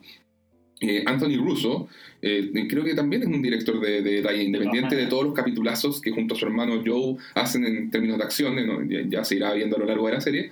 Pero acá destaquemos todas esas escenas que tienen que ver con los flashbacks, en que Jeff se ve a sí mismo de, niño conversando con su madre. O sea, tienen una, una cierta luminosidad y un toque de como de ensueño, ¿te has fijado? Sí. Son como medios colores pasteles, como una cosa media así. Sí, sí, sí. Eh, y está muy bien logrado. Y, y- y bueno, de hecho la, la primera empalma muy bien con esa secuencia de, de montaje con, con música clásica, en que Jeff está poniendo el máximo esfuerzo en hacer cerámica y fracasa, pero a un nivel rotundo. No, de hecho, e- ese tipo de detallitos te muestran lo que tú dices, de que Anthony Russo puede tener estas grandes eh, expresiones que hemos visto en el, ma- en el universo Marvel, pero Claro. también este nivel de detallitos como vemos Íntimo. íntimo. Mm, Como vemos, por ejemplo, al principio de, de Endgame, Claro, claro. en, ese, en ese grupo de autoayuda. Sí, tal cual. Bueno, dentro de las subversiones, la primera que encontramos es una subversión narrativa muy sutil que Harmon ha mencionado en el DVD. Y es que le gustaba la idea de que, de hecho, consideró algo un poco experimental, y que la historia, la principal, fue una historia pequeña, íntima, muy de personaje, que lucha contra sus demonios internos. Mientras que la historia secundaria y la historia B es la que se llevó todas las secuencias de acción y todo el sentido épico. O sea, los montajes que, com- que comentábamos mientras hacíamos el radio teatro eran maravillosos y los vamos a comentar más en detalle más adelante. Claro. Es completamente al revés de cómo sería en la mayoría de los casos, en que la lógica estaría en resaltar la espectacularidad. Así Sí. que otra estrellita de oro ahí para, para el guion y su ejecución. Sí, de acuerdo. Y una segunda subversión dentro de esta historia tiene que ver con que, bueno, Jeff iba a tomar esta clase de cerámica justamente para hacer el esfuerzo mínimo. O sea, es algo tan propio del personaje de, de Jeff Winger. Pero al poco andar, y por las razones que ya sabemos, acaba siendo eh, el que más lee, incluyendo una enciclopedia completa para saber de cerámica al máximo nivel de detalle. O sea, el tipo, no, es una locura lo que hace Jeff. Y en una noche. Y en una noche, columea totalmente. Sí, Y bueno, la tercera subversión que encontramos dentro de esta historia es el final de Rich. Cuando parecía que Jeff era simplemente mezquino y envidioso en su comportamiento, nos enteramos en la última escena de que Rich también esconde traumas que lo hacen tener un lado muy oscuro dentro de todo. sí, y, y compensatorio debido a sus carencias de infancia. Sí. Igual, todos sospechamos de Rich en algún momento, Mm. eh, pero después nos hace pensar de que todo está en la cabeza de Jeff, para luego finalmente Mm. Volver a dar vuelta la tortilla y decirnos que no. Jeff tenía razón, el tipo miente y esconde un tremendo trauma. Sí, sí, sí. Veamos un poquito lo, qué otros tropos de sitcom tenemos. Partamos por un, los famosos callbacks o referencias a episodios pasados. Tenemos a Annie, que menciona la última clase fácil que sugirió Ah, Jeff, haciendo una referencia al episodio 3, que era Introducción al Cine, el de la clase de Carpe Diem con el profesor Whitman. Y es notable que diga que vivir en el momento es algo de lo que estará arrepentida por el resto de su vida. O sea, ya sabemos que Annie es sinónimo de planificación anticipada, pero total. Es tan Annie eso. Tenemos otro tropo que es el botón que activa la locura, que lo vemos cuando el profesor Holly enloquece ante cualquier referencia a la película Ghost. También tenemos un foreshadowing, que son los eventos que sutilmente van anunciados con anticipo. En este caso tenemos al profesor Holly, que menciona su rechazo hacia la parodia del hilarante chico con chico, y más adelante, en ese conflicto entre Jeff y Rich, eh, se recrea exactamente esta situación. Sí, dentro del humor, como mencionábamos anteriormente, es de excelente nivel. Sí, O yo sea, estoy de acuerdo contigo. hay otros bueno, episodios bueno. que son más graciosos, pero este tiene, está lleno de grandes frases y detalles. Mm. muchas de las intervenciones del profesor se, se sustentan por sí mismas. Hola, mis preciosos arandanitos. Eso del arandanito me Eso, encanta. lo de las reglas, la regla de que no hay ghosting, la recreación y todo aquello. No, es genial. Sí. Por El la- hilarante chico con chico. la reacción que tiene ante Jeff cantando la canción de Righteous Brothers. Si tan solo cantan tres, como dice tres frases, notas. tres notas, entonan tres notas de esa canción. Los perseguiré con todo lo que tengo. Todo lo que tengo. A todo esto, ¿qué es lo que puede tener un profesor de alfarería? Arcilla. Así, exactamente. Sí. Arrojarte imagino. bola de arcilla. Eso mismo, me lo imagino tirándote así como, como los monos tiran su caca. claro. Eh, Oye, me- un chiste que me encanta a mí, es el, de- el del SS Nose Candy, el nombre del barco. ese es tan pequeño, pero es tan decidor. Pasa siempre colado ese chiste. Yo no me di cuenta como hasta la tercera cuarta vez que vi el capítulo, no sé, no tengo idea, pero es que sea el detalle de que fue recientemente adquirido en una subasta del gobierno. O sea, whoops. Sí, no, es, es de esos de pestaña, el que pestaña pierde. Bueno, y Mm. también el, el Cold Blooming que Oh, maravilloso. maravilloso. acuña a Abed Sí, es sí. genial y toda la, la imitación que hace Jeff es espectacular. Sí, ahí, ahí hay que conocer simplemente al actor Jeff Goldblum para, para que te dé risa esa, ese momento, pero es muy bueno. Joel McHale, me saco el sombrero de McHale porque sí, seco. sí, totalmente. Mm, Sí. Dentro de los chistes o situaciones recurrentes podemos encontrar las clases ridículas en Grindel. Eh, una clase de cerámica es lo más normal que hay, sí, pero una clase de cerámica que prohíbe cualquier referencia a la película Ghost y que es tan fácil que, que otorga créditos de contacto solo por pasar fuera de la sala es, bueno, 100% Grindel. Oye, el concepto de los créditos de contacto lo encuentro. O sea, probablemente el profesor Holly lo dijo de broma, no lo sé, pero, es que sí- pero no me extrañaría que existiera en un lugar como Grindel. Créditos de contacto. Seguro. Otro chiste recurrente es que, bueno, el famoso Annie es muy joven, intentamos no sexualizarla. Porque, bueno, tenemos esa escena en que ella está trabajando en la arcilla y es 100% pura sexualización del personaje. ¿Tú crees? No, para nada. Con Jeff y Abed embobados ahí mirándola. Sí. De hecho-? De hecho, a modo de broma, fíjate que Dan Harmon dijo, al igual que la, abro comillas, ¿ah? al igual que la escena del escote en el episodio del debate, el corte original de la escena de Annie con la arcilla duraba 45 minutos. Ay, ay, ay. Incorrecto total. Bueno, tenemos a Abed narrando a alguien o haciéndole la voz en off. Que aquí narra a Jeff y esta no será la primera vez que narre a alguien del grupo de estudios. Eh, es de esos pequeños momentos de genialidad humorística basada en el conocimiento televisivo, de esos que solamente nos entrega Abed. Sí. La capacidad observacional de Abed, por supuesto. O sea, volvemos a ver a Abed como el gran observador del comportamiento social humano. Eh, y aquí en modo meta, lee de manera perfecta eh, el conflicto por el que está pasando Jeff. E incluso le comenta a Annie que es algo que le hará bien. Entonces, otro punto también ahí para, para el guion. eh, todo esto de usar a Abed como conductor externo del espectador, de lo, Sí. de lo que se está viviendo la- a lo largo de la narración, digamos. Claro. Mm. Bueno, también tenemos el de habilidades especiales, que es Rich, que tiene habilidades muy especiales para la alfarería. Ujú. O la rivalidad entre personajes. O sea, tenemos un Jeff versus Rich, clarísimo. Tenemos las rimas usando nombres de personajes famosos. Jeff en el estacionamiento le dice a Rich, no mucho, nada mucho, nada Lee Merchant, que profundizaremos en la sección de cultura pop. También tenemos el jadeo o gasp, que es esta reacción en que se emite un sonido de jadeo o respiración ahogada para demostrar sorpresa. Miguel, por favor. Cuando vemos al señor Chang ingresar a la sala con el torso desnudo, Annie emite este jadeo de espanto. Idiota. Palabras inventadas por alguien del grupo. En este caso, el gran término Goldbluming, marca registrada de la casa de Abel. Genial. Habilidades de abogado o de persuasión. Tenemos una supresión aquí. Jeff fracasa en su discurso y supuestas pruebas para Mm. persuadir al resto de que Rich miente y está loco. Claro. Tanto con el grupo de estudios como en la clase de cerámica, incluso intenta cerrar su argumento con un mi caso está cerrado, pero nadie le cree. Total- totalmente fracaso, Jeff. Oye, y un discurso ganador. Asociado a lo anterior, de hecho, la subversión continúa, porque en esta oportunidad es Pierce quien manda el discurso ganador y, e inspira finalmente a Jeff. Es uno de los mejores momentos de Pierce. Tremendo. Vamos con la historia B, Miguel. ¿Cuáles son las temáticas acá? En esta historia, por un lado, también es la de saber aceptar las limitaciones propias y lidiar con el fracaso. Y esto es algo que se refleja en el personaje de Pierce. Mm, Pero además, también está la temática de la amistad puesta a prueba ante decisiones difíciles. Eh. El saber emplear el criterio sin traicionar el marco valórico que tiene cada uno, que es algo que vemos en Shirley al enfrentarse a un dilema de amistad versus el rendimiento académico del grupo. claro. Dentro de los tropos centrales se repiten dos que, Que ya que analizamos. analizamos en la historia A. Sí, estoy de acuerdo contigo. Tenemos el Always Someone Better también, el, este siempre hay alguien mejor. En este caso, Pierce nota que Shirley es mejor que él como capitana y bueno, le toca lidiar con ello. Por ejemplo, en Seinfeld eh, subvierten este tropo en un episodio en que George Constanza le tiene envidia a Lloyd Brown, un sujeto al que incluso los padres de George prefieren por sobre George.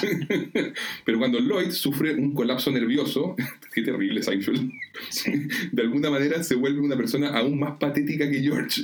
Y ahí se invierten los roles, pasa Lloyd a admirar a, a George y George está satisfecho. También tenemos el epic fail o fracaso épico o estrepitoso. Pierce no tiene talento para la navegación y se ahoga en el estacionamiento dos veces. Nada, como sabemos, lo importante es que ante este fracaso estrepitoso, él nunca deja de intentarlo. Su espíritu está intacto. sí, de acuerdo. Tenemos además un tercer tropo. ¿Cuál sería, Diego? La necesidad de la mayoría o the needs of the many. En este tropo, un personaje debe tomar una decisión difícil apelando a lo que considere que beneficia a la mayoría. Entonces, entonces aquí tenemos a, eh, a Shirley que decide abandonar a Pierce para salvar al resto de la tripulación de, de toda esta tormenta falsa. Sin embargo, al final esto se revierte y utilizan un cuarto tropo denominado, Miguel, Screw the rules, I'm doing what's right. Hmm. O al diablo con las reglas, haré lo correcto. Bueno, el nombre del tropo es autoexplicativo. sí, de acuerdo. Pero dale, Miguel, o sea, para, ¿cómo cómo se aplica, eh, por ejemplo, el de la necesidad de la mayoría? Eh, aquí podemos citar otra serie, The Good Place. Ay, qué buena serie esa. Es excelente. Donde el personaje de Chidi le enseña a Eleanor y Michael acerca del utilitarismo, ejemplificado con el famoso problema filosófico conocido como el dilema del tranvía. Oh, era bueno ese capítulo, se me acuerdo. Sí, es genial. Eh, en este, un tren va por una determinada vía y en su camino se hallan cinco personas amarradas a esta. Sin embargo, el tren tiene la posibilidad de accionar un botón que lo cambiará hacia otra vía, donde habrá una sola persona atada a las vías del tren. ¿Qué decisión tomarían ustedes? Les damos cinco segundos para contestar. No, ¿Cómo era la música de quién quiere ser millonario? No, bueno, no. Bueno, tienes a cinco personas cuyo destino, sin que hagas nada, sería la muerte, mientras que hay una persona que no corre peligro. Pero al accionar el botón que salvará la vida a las otras cinco, se estará condenando a alguien que no está expuesto. ¿Qué es lo que hace? Se toma la decisión en base a la necesidad de la mayoría. La lógica utilitarista y el sentido común dirían que sí. Pero bueno, te- ahí los invitamos a googlear al respecto y van a ver que hay respuestas filosóficas desde varios ángulos. Sí. Oye, en cuanto al tropo, al diablo las reglas, haré lo correcto, citaremos a Game of Thrones, cuando el personaje...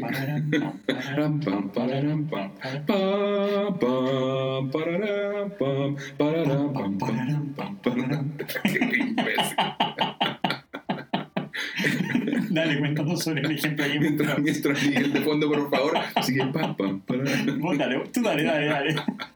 Ya, Cuando Jamie Lannister decide contrariar a su familia y violar la ley, liberando del calabozo a su hermano Tyrion, Ya, quien está, quien está injustamente siendo condenado a muerte. Eso era todo. Debería haber seguido. Sí, sí, sí. Bueno, hablando, volviendo a hablar sobre la calidad de la historia que nos convoca. Eh, esta, no, esta historia también es excelente. O sea, puede que no sea 100% del gusto de todos. Hemos, de hecho, hemos visto algunos comentarios en los que hay gente a la que no le gusta.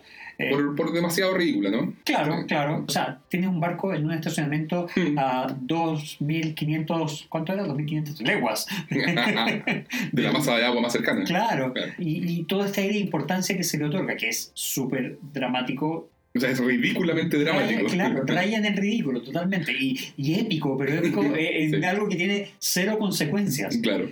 Pero bueno, sabemos que esto es community y que esto es solo el inicio. O sea, lo que se viene por delante, vamos a escalar aún más este factor absurdista. Así es.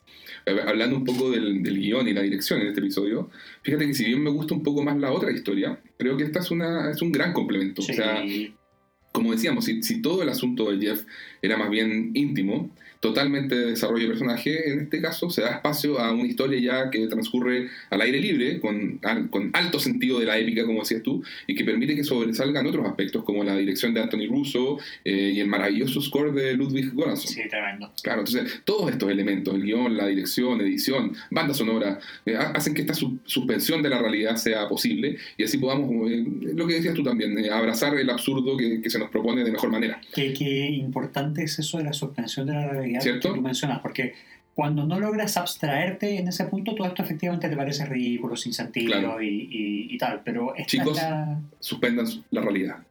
déjense, déjense, guiar y déjense llevar por la magia que nos, que nos eh, da Community. Bueno, si están acá, claramente ya lo hicieron. Sí, exactamente. Oye, entonces, bueno, todo esto es un verdadero llamado a la acción y a la aventura en un altamar de cemento. Qué maravilloso concepto. Y, no, y esa escena de la, tormenta, de la tormenta perfecta es notable. O sea, Sí. se requiere mucha habilidad para lograr involucrarnos en una tormenta teórica y totalmente imaginaria, eh, donde no hay, de nuevo, ninguna consecuencia. y esas tomas en movimiento que va recorriendo el barco con Shirley Oh. dando órdenes de capitana son maravillosas y todo en un lenguaje súper náutico. De hecho, tuvimos que investigar un poco para saber de lo que estábamos Sí. hablando. Así es. Oye, destaquemos también el uso de la frase cliché del género de acción de aventuras, eso es. O sea, y todo con fines humorísticos, Claro. por supuesto. Por ejemplo, lo- los acercamientos a los rostros de los personajes cuando el asunto se pone dramático, como Troy diciendo, Dios mío, ¿qué hemos hecho? Me encanta esa parte, es Es demasiado buena. genial. Sí, sí, sí. Oye, veamos un poquito el círculo de Harmon en esta historia, que obviamente está presente como en todas las historias de Community. Dale. En este caso lo tenemos en Pierce y en, y en Shirley. Partamos por Shirley.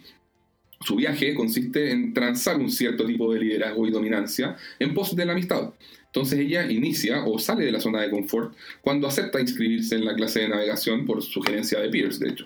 Luego su búsqueda o su grial consiste en demostrarse a sí misma que puede ser una buena capitana cuando el profesor Slaughter le asigna este rol.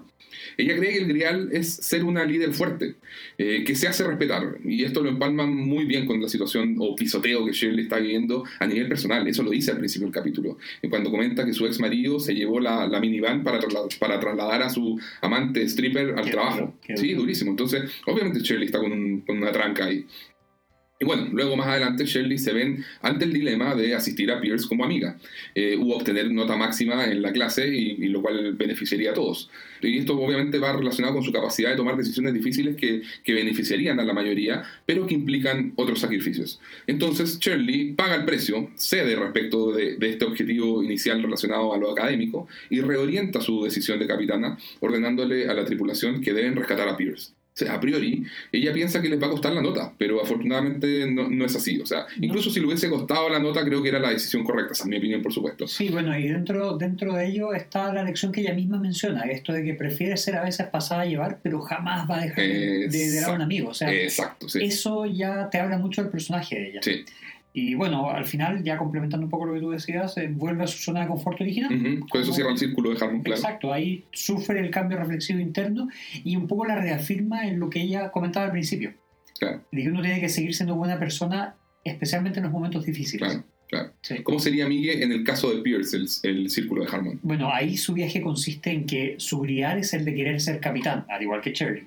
Eh, a pesar de, de lo que aparente, no, bueno, no tiene idea de navegación y prontamente paga el precio del fracaso estrepitoso. Lo, interesante aquí es que, a pesar de que lo echan, no se da por vencido y renueva su objetivo.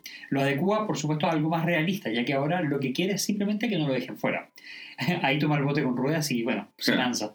Y casi paga el precio de ahogarse por segunda vez, si no es porque Shirley lo salva. Claro. Pierce vuelve a su zona de confort aceptando que no es el capitán, que no es bueno en navegación, pero sí logra retornar con sus amigos y además, eh, tangencialmente, logra inspirar a Jeff, quien estaba lidiando con sus propios problemas. Oye, si no me equivoco, esta es la segunda ocasión en que dedican una historia a Shirley con Pierce, ¿o ¿no? Sí, sí, Después sí, de sí. esa de los sándwiches del episodio 10, el del Día de la Tierra. Sí, Mm. exactamente. Esta, esta sería la, la segunda, pero no la última. Claro, claro. Eh, ¿Qué dices tú? ¿Es más de Pierce o de Shirley? Fíjate que no lo, no lo tengo claro. Es bien interesante ese, ese análisis. Me parece que es una especie de 50-50. ¿Sí? Sí. ¿Tú qué crees? Sí, tam- también, también lo creo. También Mm, lo creo, porque a veces uno toma el, el liderazgo, otras Claro. otro, por más que uno podría... Hay argumentos para ambos lados. Sí, eso, eso me pasa, exactamente. Que hay, hay, hay argumentos por ambos lados. Sí. Oye, bueno, ambas historias, la A y la B, habrían funcionado bien incluso si no se, si no se intersectaban. Sí. Pero Community nos entrega uno de esos momentos perfectos entre pers- personajes, eh, en este caso Jeff y Pierce, que permite que ellos pasen a conformar el eje emocional del episodio como un todo. lo que encuentro maravilloso. Sí. Y Pierce es un personaje que en general es muy vapuleado y en varias ocasiones injustamente. Mm. Sí, de acuerdo contigo. Porque ya, por lo que ya hemos conversado en varias ocasiones. Sí, ahí cuando, cuando analicemos al personaje de Pierce, Vamos eh, a veremos entrar más. más en, Sí, en profundidad. vamos con las subversiones, Miguel. Bueno, dentro de estas, la principal es que tenemos una clase de navegación en un estacionamiento. O sea, ¿qué más puedo decir al respecto? El altamar de cemento. tenemos una segunda subversión relacionada a la inversión de roles. O sea, estamos acostumbrados a que el capitán del barco sea un hombre y si es de edad y experimentado, más aún. Eso, eso es como lo clásico. Acá nos muestran que la capitana idónea es Shirley, mujer, madre de dos hijos, afrodescendiente, lo cual tampoco es común, y su liderazgo acaba haciendo exactamente lo que el grupo necesitaba. Tremendo. Muy bien. Eh, otros tropos de sitcom que vemos acá es el makeover, o en este caso guiado por la situación, donde Shirley y Pierce cada uno adquiere su propio look como capitán de barco. También tenemos el personaje femenino fuerte, en este caso la capitana Shirley, por, Por supuesto. supuesto. Tenemos el botón que activa la locura. El Ujú. profesor Slaughter da muy leves indicios de una activación de locura ante referencias a la película Titanic. No al nivel del profesor Holly, eso No, sí. no, dista leguas de ese nivel. Sí. Y otro más, lo mundano se vuelve genial. La clase de navegación alcanza ribetes épicos gracias a, a la seriedad con que todos se toman la actividad y el estilo cinematográfico con que se narra. Yendo a la parte del humor, aquí, al igual que el anterior, es de alto nivel. O sea, como dijimos, se destaca en el uso de los clichés del género de la película de acción, como la tormenta perfecta. Mm. La edición, el montaje, la banda sonora, todo está a favor de lo descabellada que es toda la situación. es un caldo cultivo para hacer humor. Exacto, sí. Oye, y el broche de oro es ver el barco de Shirley eh, acudiendo al rescate de Pierce, Sí. porque ahí, ahí nos dan una vista de cómo es percibido todo esto desde una ventana al interior de una sala de clases cualquiera. Entonces, eh, es como el verdadero momento que termina de vendernos el chiste. Y el concepto en general de, de- de esta historia. Entonces, es genial, es, es como uno de esos momentos en los que uno piensa, Community viejo, está, está a otro nivel. Totalmente. Eh, eh, o sea, en, en ideas y en ejecución. No, maestros, Sí. maestros. Dentro de los chistes recurrentes, eh, o las situaciones recurrentes también, podemos ver el Uh, that's nice, cuando el profesor Slaughter les cuenta lo del barco, la subasta del gobierno, y queda claro que perteneció a un criminal.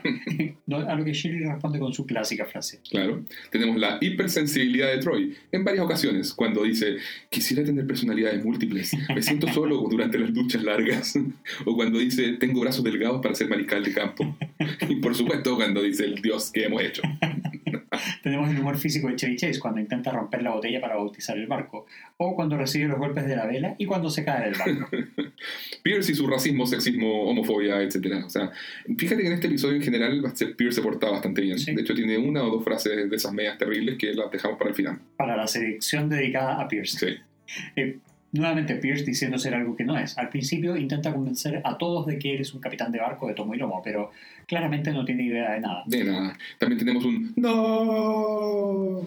Pierce lo grita al cielo cuando está por ahogarse en el estacionamiento. Diego, ¿cómo se relaciona el título del episodio con las historias que vemos? Mira, el título Beginner Pottery o Cerámica para principiantes se refiere en forma plana y directa al hecho de que la historia principal transcurre en torno a una clase de alfarería, que sería supuestamente un crédito fácil para Jeff, y creo no, no hay doble lectura. No, la verdad no. Sí. bien in your face. Sí, totalmente. Oye, ¿y qué elementos meta tienen estas historias? Dale, Miguel. El primer elemento beta que vemos es cuando escuchamos la voz en off de Abed narrando. Sí. O sea, el- cuando creemos que está narrando un voz en off y resulta que está al lado de quien está pasando, genial. un gran momento humorístico. Me encanta. También cuando Abel le dice a Annie en voz baja, ese tranquila, está bien, es algo bueno para Jeff, está enfrentando sus propias limitaciones. O sea, creo que este diálogo es uno de esos típicos en que Abel está guiándonos a nosotros, los espectadores, por el viaje del personaje de Jeff. Sí. O sea, hace consciente para todos nosotros el, el hecho de que está en esa etapa, la de enfrentar las limitaciones. Es parte de la narración y es algo bueno para el crecimiento del personaje. Y Abel, como siempre, lo tiene claro. Oye, un dato respecto a estas escenas meta y a la voz en off que, que hace Abed, que, que en verdad sabemos que no es una voz en off. Claro. Eh, Dan Harmon cuenta que cada escena del show en que se insinúa algo que rompe la cuarta pared, es decir, que hace consciente el show acerca de sí mismo y de alguna forma busca hablarle directo al espectador, es el resultado de tremendas discusiones y peleas con los productores. Mm. Lo habla de huge civil war. Sí. Eh, O sea, como una gran guerra civil. Claro, porque las cadenas tienden a subestimar a la audiencia, quieren que el producto sea de digestión fácil y rápida y por lo tanto siempre está el temor de que uh, va a ser demasiado confuso para la gente. Claro. Y por tanto se daban numerosas discusiones, sobre todo porque Community se estaba perfilando ya hace rato como un show demasiado autorreferencial y meta. Y eso incomodaba un poco a la cadena. Mm, sí. Interesantes observaciones ahí. Sí. Oye, y un elemento meta 3, diríamos que, bueno, como dijimos, varias de las escenas del barco, o sea, tienen un estilo más cinematográfico y tomando como referencia a películas de acción en alta mar como La Tormenta Perfecta. Muy bien ejecutadas, por cierto. Sí, claro. En cuanto al cinturón filosófico de Dan Harmon respecto a lo que sección. nos dicen estas historias, Vamos a analizar la mirada del creador. esta es eh, para mí por lo menos uno de los capítulos más interesantes de la primera temporada para analizar desde la perspectiva de su creador. Principalmente por todo esto que tiene Jeff respecto a su infancia y a las manifestaciones de esta en su adultez. Harmon nos cuenta en el DVD que la escena de Jeff con su madre es semi-autobiográfica. Wow. Dice, todo escritor o creativo tiene algún tipo de complejo freudiano. Bueno, todos nosotros, ¿no? Sí, sí. En que probablemente fueron demasiado adulados por su madre. Ah, pero es que entonces se refiere a que si, si, si terminas siendo creativo, probablemente porque- fue porque fuiste demasiado adulado por tu madre. Ya. Mira, interesante, interesante esa idea de que una persona, un poco para apaciguar el ego, se dice a sí mismo, ah, sí, yo también podría hacer eso que si es que realmente lo intentara. Y a veces se intenta y se fracasa y se quiere convencer de que no lo está intentando de verdad, Claro. en lugar de aceptar de que es más difícil de lo que se creía, o de que simplemente no se cuenta con las habilidades requeridas. O sea, ¿cuántos de nosotros no pescamos un instrumento musical diciendo, ah, esto es fácil y no nos va tan bien como nos gustaría? Claro, claro, habría sido mejor si hubiese seguido tocando. claro, claro, pero no lo dejé por falta de tiempo. Claro, Y todo esto acaba elaborando un caldo mental de inseguridades, envidias y mezquindades que de seguro reflejan a Harmon. Y por eso él lo traslada a Jeff de una manera y a Pierce de otra. claro, claro. Oye, pero y de hecho, empalmando con lo que tú dices, ninguno de los dos logra su objetivo de ser bueno en alfarería o en navegación. O sea, Harmon prefiere centrar la historia en la aceptación de las limitaciones propias, en ese desafío, Claro. y lograr ser igualmente feliz en ello, o sea, solo por el gusto de ejercer la actividad. Si Pierce insiste en navegar es porque quiere hacerlo por gusto personal, independiente de sus capacidades. Pierce sabe lidiar con el hecho de no tener las mismas habilidades que sus compañeros. De hecho, ni le preocupa, y esto es lo que aprende Jeff al final. Además, bueno, Harmon describe a Rich como un gran rival para un protagonista tan fallado y dañado como Jeff. De hecho, hace la siguiente comparación. Si Jeff fuera Sherlock Holmes, Rich es un Moriarty. Sherlock no ve en cualquiera un rival, sino que tiene que surgir alguien que realmente lo descoloque, que sea su opuesto en algunas cosas y a la vez su símil en otras. Y en este caso, Jeff y Rich son ambos inteligentes, carismáticos y captan la atención de, de donde estén. Eh, pero ahí, donde Jeff es cerrado en sus emociones, Rich se muestra abierto a compartir con los demás. Donde Jeff es desconfiado, Rich ofrece su ayuda desinteresada. Y donde Jeff es, es sarcástico, Rich es amable, pero sin ser estúpido, claro. Claro, Entiende perfecto cuando Jeff le tira frases pesadas, pero Mm. no engancha, no, no entra en el juego. sí. Al contrario, se ríe genuinamente y reconoce que son chistes divertidos, lo cual de seguro que enfurece aún más a Jeff. Claro, porque es liviano, es liviano con Claro. todo lo que le dice, todas las pesadeces y sarcasmo de Jeff. Rich es liviano, No, no, no lo desestabiliza, no Claro. lo logra sacar de sus casillas. entonces no le encuentra el punto débil. Claro, así es. Entonces, en cambio, Jeff sí se sale de sus casillas en todo sentido. Claro, claro. Incluso cuando Jeff llega a disculparse con Rich, él no está ni siquiera enojado. Dice, nah, soy malo guardando rencor, no te preocupes. Claro, y por el contrario, Jeff es súper rencoroso. O sea, Claro. hay, hay capítulos en que cobra venganza duras. Así me acuerdo en este momento de, las compilaciones de la temporada 2. Son tremendas esas. Y, y por último, bueno, donde Jeff no tiene ningún tipo de talento para la alfarería, Rich resulta estar a un nivel superlativo. Claro. Oye, obviamente, muy en el estilo de Community, tenemos el giro final que nos muestra que Rich también tiene su lado oscuro y sus traumas de infancia. Eh, al igual que Jeff, van relacionados con su madre, pero en, en- en un sentido opuesto. Sí. Ahí donde Jeff recibió constante validación y reforzamiento de que era un niño especial y el mejor de todos, Rich sufrió verdadero abuso verbal. Siempre le hicieron sentir que no era bueno para nada y que estaba a la sombra de su fallecido hermano. A Rich probablemente lo obligaron a ser médico y le fueron anulando o invalidando todo el talento artístico, producto de, claro, de una madre dominante, manipuladora, etc.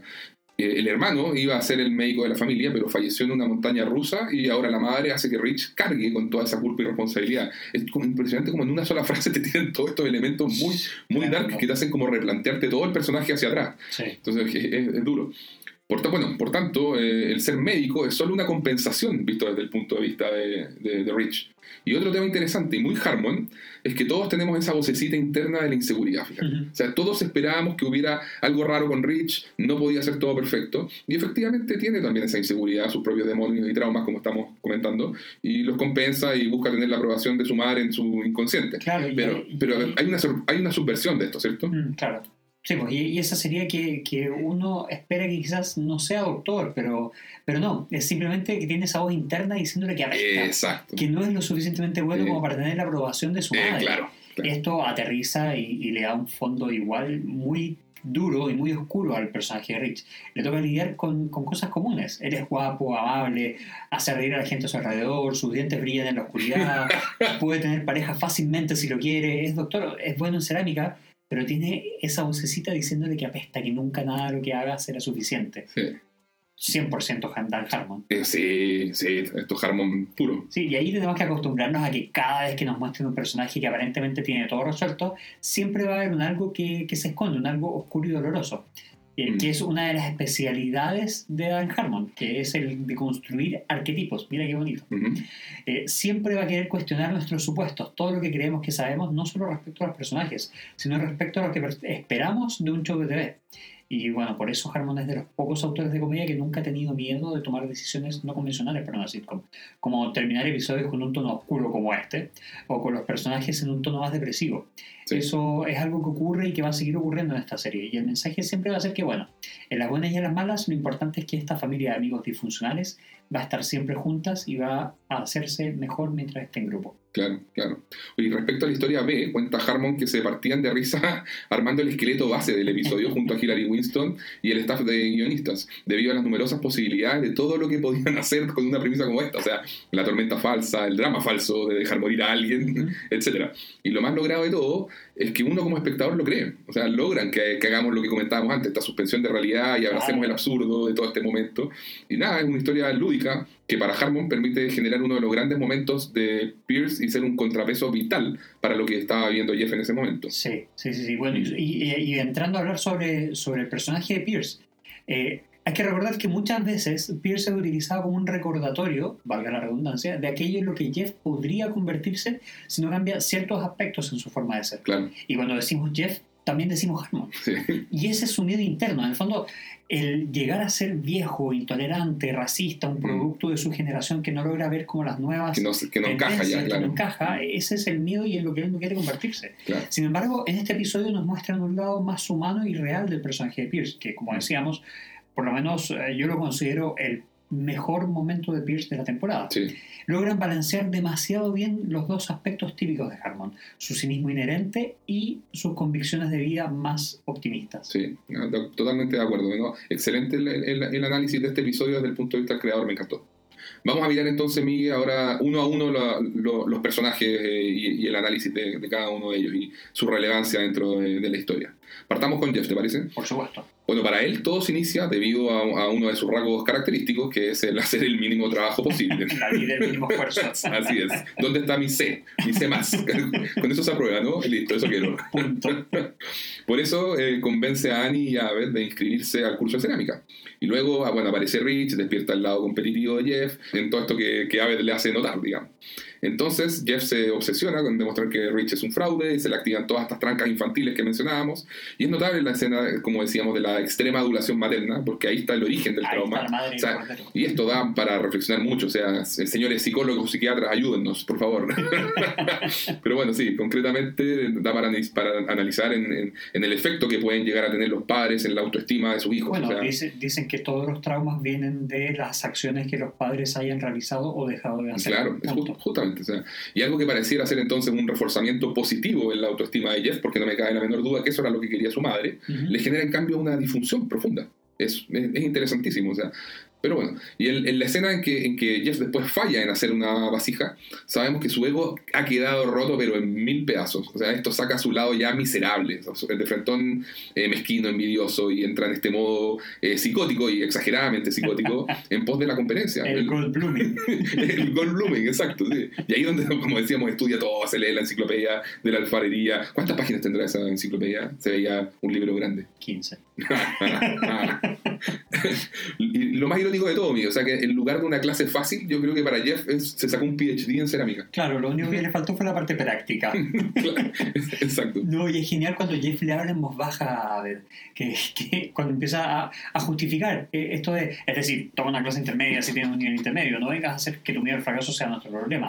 Eso es justamente lo que Jeff siente, ese miedo al fracaso que proyecta en Rich. Claro, Y Lo, lo que parece destacable es que se nota el cuidado y el cariño que hay para tratar con profundidad a Jeff como personaje. Mm. Y, y, bueno, este episodio indaga profundo en su pasado. Nos muestra el tipo de detalles que lo humanizan, trascendiendo la caricatura o el arquetipo que puede representar un personaje así. sí, Y todo su proceso de sanación lo vive sorprendentemente gracias a la conversación con Pierce. Ahí es el punto donde se intersectan ambas historias que, como ya habíamos dicho, tienen mucho en común. Este paralelismo entre Jeff y Pierce es notorio. Ambos querían tomar una clase fácil. eh, Jeff al principio no se interesaba en destacar, pero luego, una vez encuentra a su rival, entre comillas, sí. Sí, se obsesiona con ello. Ya sé, pero absolutamente. Mientras que Pierce pensaba que destacaría fácil, por toda su experiencia náutica, y, su, y su vestimenta. especialmente por su vestimenta, te diría yo. Pero resulta que no. Él luego solo quiere participar y no ser excluido, que es Mm. algo que también exploraremos más adelante. Claro. Al final, todos somos buenos en algunas cosas y muy malos en otras. Ujú. La diferencia es el manejo de la frustración. Hay personas que con esfuerzo logran pulir la mejor versión de sí mismos de acuerdo a sus capacidades en dicha disciplina. Claro. Eh, Son dos acercamientos o actitudes de vida muy diferentes. Sí, concuerdo. Oye, y para finalizar con el personaje de Jeff, creo que es maravilloso la forma en que cierra su círculo, imaginando eh, la conversación que nunca tuvo con su madre Sí. y las palabras sabias que le, que le habría gustado escuchar. Esto es muy bonito. Sí, dentro de todo me, me gusta mucho esa parte, pese a que sea muy Sí, imaginario. sí, o sea, una manera, como te digo, muy bonita de hacer las paces y, y de perdonarla por, por esos errores involuntarios de la Claro, madre. O sea, claro. Bueno, como contraparte está lo que pasa con Rich, porque sin que Jeff lo sepa, eh, se nos revela que Jeff sí estaba en lo correcto. Rich era un fraude debido a sus propias inseguridades y a un discurso opuesto al reforzamiento positivo excesivo que recibió Jeff. Encuentro magistral el hecho de que el episodio se nos está diciendo da lo mismo si Jeff tenía razón o no. Eh, ese no es el punto. No se trata de quedarse entrampado en la mezquindad de preocuparnos de si el de al lado es un fraude o no. Uno tiene que preocuparse de uno mismo, de su Claro. propia salud mental, de sus propias herramientas para conocer sus limitaciones, lidiar con el fracaso y a partir de ese tipo de experiencias saber sacar pos- cosas positivas Sí. y seguir adelante. Así es. Creo que no es lo mismo si es que eh, Rich eh, hubiese sido genuinamente talentoso en, en cerámica. Me encanta que esté ese twist adicional de, de que igual estuviera haciendo un fraude, porque te, te da a entender eso que dices tú, de que para Jeff igual debiera ser, ok, sabes que no importa, el problema es- ese es tuyo, tú te haces cargo de tu, de tus Sí, temas. Yo, yo me tengo que hacer cargo de los míos de, de otra manera. Sí, sí, es verdad. Bueno, pasando a analizar a Brita, ella tiene un rol completamente secundario, principalmente en la historia B, como parte de la tripulación de Sherry. Sin embargo, me gusta la intervención en la clase de español cuando le dice a Jeff, wow, la mamá de alguien aduló demasiado a su hijito. Ujú. Súper Dio, dio en el clavo. Sí, lo leyó perfectamente a Jeff. Y de hecho, ella anticipa la lección definitiva del episodio, cuando tiene el buen tino de decirle a Jeff, ¿a quién importa que Rich finja ser un principiante? Eso mismo. Bien, eso. Brita, muy bien. Muy bien, eso mismo. Eso mismo. Oye, y Abed, eh, su rol acá es secundario, pero tiene, nada, esos momentos que mencionábamos en que él es el guía para todos nosotros los El espectadores, el chamán, claro, todo muy meta, por supuesto, y todo. Entonces, tal como señalábamos, la narración en off que se manda es tremenda, es lo conceptual, es lo humorístico y todo. Y bueno, igual que cuando le explica a Annie este, este proceso que está viviendo Jeff, que le hará bien, lo hará crecer enfrentar, aceptar las limitaciones y todo eso. Entonces, pero mira, eh, de hecho, es una cosa de, de, de todos estos análisis eh, hiperlógicos que hace, y yo los encuentro siempre geniales. O sea, para explicar por qué el rol de, de, de- de Rich como médico genera más admiración que el de Jeff como abogado, me encanta ese momento en que dice Cualquiera puede ser abogado, genial. cómo se va dando su lógica, ¿cierto? Incluso te puedes representar a ti mismo como abogado. No puedes realizar, en cambio, una cirugía en ti mismo. Te arrestarían. Y luego te, te asignarían un abogado gratis. Así como que hace el loop. Dale con Annie. Annie tiene un rol secundario también. Es notable su referencia al episodio de Carpe Diem, Hmm. que es algo totalmente en contra de la planificación extrema con la que ella vive. Y por eso dice que siempre estará arrepentida de haber tomado esa clase. ¿Y qué más podemos decir? Eh, nada, tiene un cierto enganche con Rich que le enseña a buscar bultos potencialmente cancerígenos en su Sí, es un poco disturbing. Y por último se preocupa por el estado de salud mental de Jeff cuando dice, tengo miedo. ¿Qué pasa con Troy en este episodio, Miguel? Bueno, él lanza algunas frases muy graciosas, como cuando dice una persona negra navegando, tengo que ver eso, me anoto. También cuando le dicen que no sabe nadar, y él responde, sé nadar, racista. es un buen comentario social ese de Troy. Sí. Y como último dato, eh, le gustaría tener personalidades múltiples porque se siente solo en las duchas largas. y bueno, una de las cosas que llama la atención es que este episodio no tiene ninguna escena de bromance entre Troy y Abed. No, no les dieron el esta y eso ocurre pocas veces. Mm, Como que les dieron un descanso por, por, por este capítulo. claro, claro. Tanto que ambos estaban en dos clases distintas, de hecho. Sí, sí, curioso. Veamos qué pasa con Shirley. De hecho, Shirley es uno, como, como dijimos, es uno de los, de los personajes principales de este capítulo. Y al inicio ella eh, cuenta que su marido le quitó la minivan para pasar a buscar al trabajo a su actual pareja, la stripper, e intenta lidiar con ello diciéndose a sí misma que es una persona amable y las personas amables siempre lo son. Sin embargo, luego de volverse capitana y endurecer su comportamiento y liderazgo, Shirley le comenta a Brita que se puede ser amable pero también fuerte. Y ahí es donde dice, si el mar siempre estuviera calmo, nadie lo respetaría, soy como el mar. Me encanta ese momento. No, y ahí ves que comienza con el objetivo de ganarse el respeto del profesor y el resto de su tripulación. Y para ello debe mostrar su determinación a la hora de tomar decisiones difíciles. Por eso, en primera instancia, abandona a Pierce para que todos los demás aprueben con una buena nota. Pero al final, cuando ve los esfuerzos incansables de Pierce por no quedar fuera, Shirley se enfrenta a un dilema de amistad versus trabajo y opta por la amistad. Es tremenda Maestra, ella, maestra. Eh, Es para destacar la frase que le dice al final al profesor Slaughter, esa de que el mar puede ser frío y no perdonar, pero yo no soy así. El Claro. barco puede hundirse, pero al menos hundirá con honor. Eh, este, este personaje, el personaje de Shirley, es uno de los que uno aprende a querer revisitándolo, revisitando Mm, la serie varias Concuerdo. veces. sí. Como que eh, en un principio, por supuesto, quienes se llevan el foco son Jeff y Brita, o Annie, o O Abel, por o y Abel porque te hacen reír, etc. Shirley y Pierce tienden a ser como mirados eh, por encima, pero es un tremendo personaje el de Shirley. Sí. Y en este podemos ver su calidad de amiga, eso me gusta mucho. Sí, sí, totalmente. Y es bueno que le den su espacio para brillar. Sí, de acuerdo. Por su parte, en el caso de Pierce, tenemos uno de estos primeros ejemplos de la persistencia de Pierce eh, en negarse a que lo dejen atrás o que lo excluyan de algo. Durante la temporada 2, este tema psicológico llevará al personaje a tocar fondo en varias ocasiones, pero al menos en esta oportunidad tratan el tema desde una perspectiva bastante más optimista. Mm. Sí, de hecho, lo único que Pierce quería era ser capitán del barco en toda esta simulación náutica. Al principio vemos que su aspiración es infantil, no, no hay maldad, no, no le hace daño a nadie. Se manda por ahí algunas clásicas frases desubicadas, como siempre, pero en general es, es un episodio súper positivo para el personaje, por todo esto de orientar e inspirar a Jeff en, en esa excelente conversación que tienen los dos y que vale cada uno de sus minutos en oro. Luego, todo esto de armar y, salir andando en un... Luego de, Luego de inspirar a Jeff, todo esto de armar y salir andando en un botecito con ruedas y volver a la carga, me encanta. O sea, siento que tiene una nobleza e ingenuidad nivel quijotesco. Sí, ¿cierto? totalmente, totalmente. Él no está dispuesto a perder el espíritu soñador y es muy bonito eso en, en Pierce. Bueno, de hecho, el mismo Harmon dice que toda esta escena entre Pierce y Jeff es one of Chevy's finest hours, o uno de los mejores momentos de Chevy. Cuenta que originalmente era distinta y que se la reescribieron, pero por escasez de tiempo él no alcanzó a revisar lo que habían escrito y estaba molesto. Hmm. Y luego le, le gustó el resultado. y Ya ni se acuerda de lo que escribió originalmente. Hillary Winston e Yvette Nicole Brown, o Shirley, consideran que es una de esas escenas que le permite al espectador decir, ah, Pierce no es un mal tipo. Finalmente lo entiendes. Claro. Además, bueno, Hillary Winston también cuenta que Chevy no estaba seguro de su escena clímax en el bote pequeño que se inunda. Él decía, "Mm, no lo sé, no lo sé. mm". Según, de hecho, John McHale, Jeff Winger, eh, esto era usual con Chevy Chase, que no, que, que no estuviera seguro de algo, no entendía mucho el humor y todo eso. Pero luego, apenas vio que el equipo de filmación se reía con la escena a carcajadas, él se soltó y se dejó llevar. Dentro de los momentos de Pierce está ese chiste del Cats Pajamas que habíamos referenciado Mm. antes, que ahí creemos que lo entiende mal. Es un dicho muy antiguo de la era del jazz, de hecho en los años 20, para referirse a la persona más cool o genial. Acá, cuando Jeff lo dice, pareciera ser que Pierce reconoce que es un dicho antiguo y se va a burlar de Jeff por ello, porque él quiere parecer joven. Claro. Pero no, lo que ocurre es que Pierce efectivamente reconoce el dicho, pero se considera a sí mismo como el Cats Pajamas o el más genial. claro. Por eso dice, ok, Pierce. Obviamente, el chiste es que al decir esto, lo único que hace es reforzar la idea de que Pierce es viejo. Sí, sí, muy buen detalle. Sí. Oye, y para cerrar, solo decir que Chevy Chase, bueno, puede haber sido un tipo muy difícil para trabajar desde siempre, tal como lo han hecho saber todos, pero una escena como la de su diálogo con Jeff muestra que valía la pena soportarlo. O sea, Chevy tiene esa combinación entre seriedad o lo que llaman pretenciosamente el gravitas. Gravitas. claro, es esto junto con la ridiculez y bufonería, eh, lo cual le permite sacar adelante una secuencia como esta, en que se le encarga a Pierce eh, provocar un cambio en el corazón de, de Jeff. Y acto seguido salir andando, como decíamos, de un, de un garage en un botecito sobre ruedas. O sea, no son muchos los actores que manejan tan bien esa dualidad entre solemnidad y manejo de los tiempos para la comedia. De hecho, en este momento se me viene a la mente, por ejemplo, Leslie Nielsen, el de eh, ¿Y dónde está el policía? o ¿Y dónde está el piloto?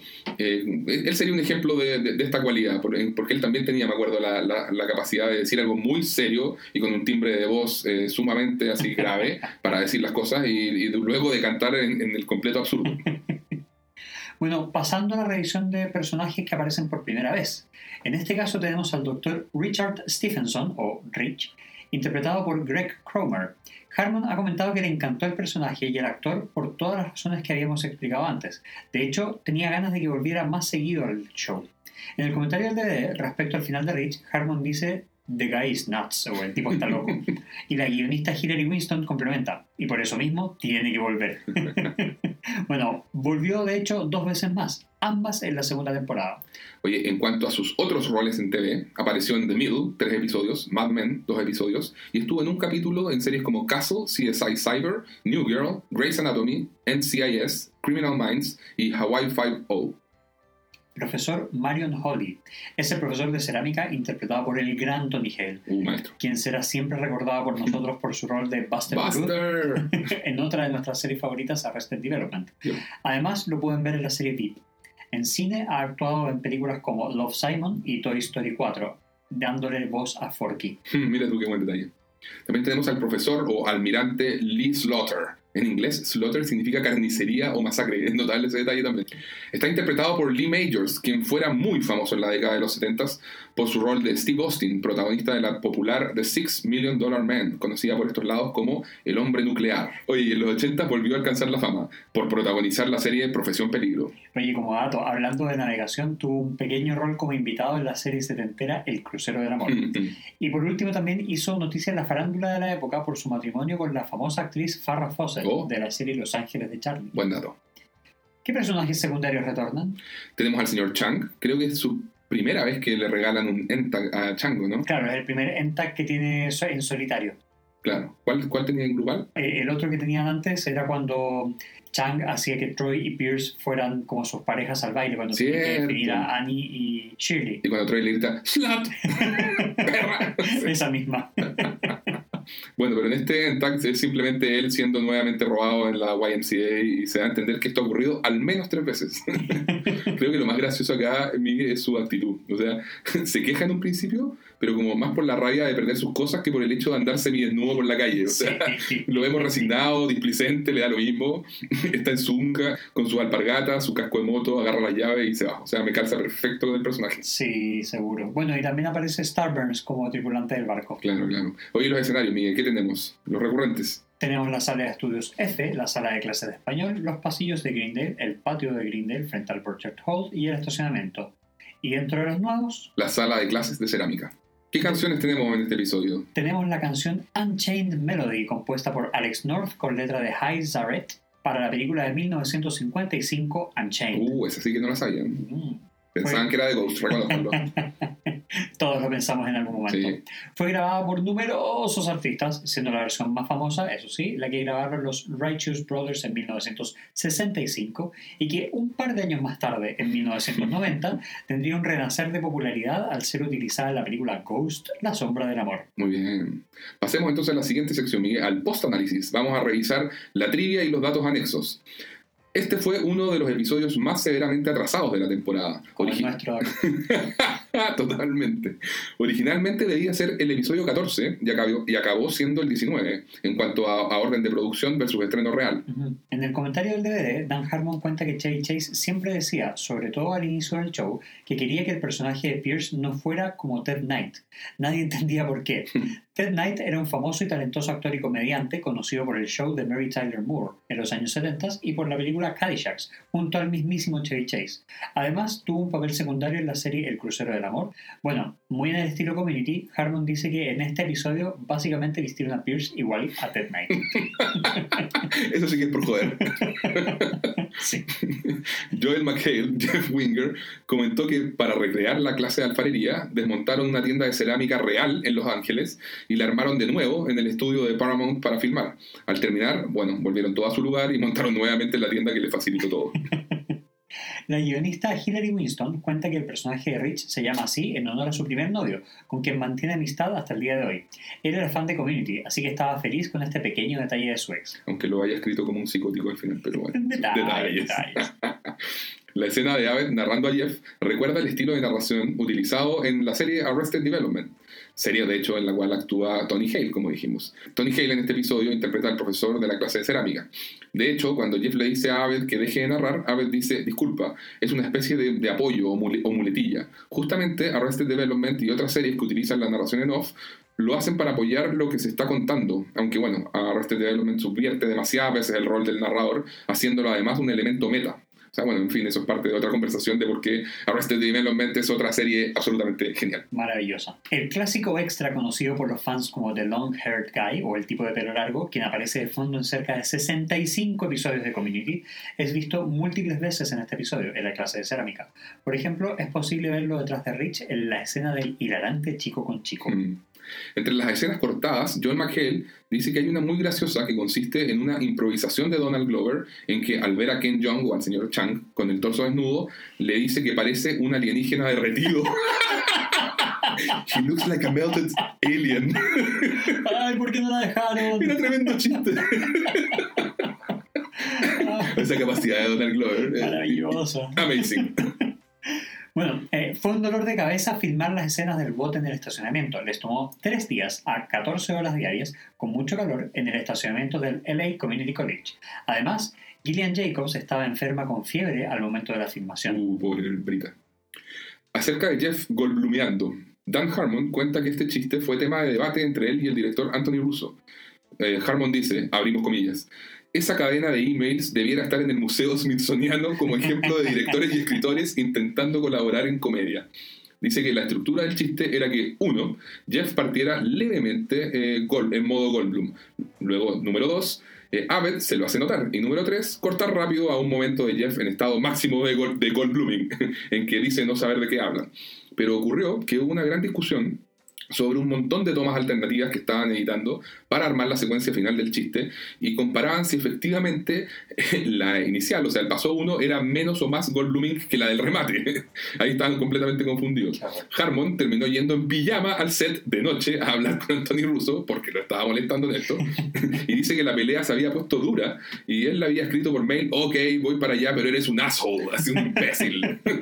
Finalmente ya en persona todo se resolvió bien porque Anthony, bueno, es un tipo muy amable, yo lo he visto en entrevistas, un 7. Y allí juntos terminaron de armar la secuencia del chiste. En las escenas en que Pierce aparece colgando de la vela del barco, Harmon dice, obviamente usamos un doble, ese no es Chevy. Jamás lo pensé, gracias. Respecto al Entag, Harmon ha dicho, ¿sabes que lograste algo especial con los personajes de Troy y Abed cuando intentas cambiar un Entag utilizando al tipo de The Hangover que todo el mundo conoce, lo pones desnudo y piensas que va a ser un éxito porque crees que es lo que todos quieren ver, pero no, la gente te empieza a escribir reclamando que querían ver a Troy y a Abed de nuevo. y ahí Harmon dice, ok, ok, ok, de ahora en adelante solo Troy y Abed, hasta el fin. lo entendimos. Igual no fue así. en No, para nada. O sea, en temporadas futuras veremos todo tipo de Entax y Sí. de hecho en las temporadas 5 y 6 se vuelven loquísimos. Sí, son verdaderos cortometrajes por ahí la temporada 6. Bueno, ya llegaremos a ellos. Como referencias a la cultura pop.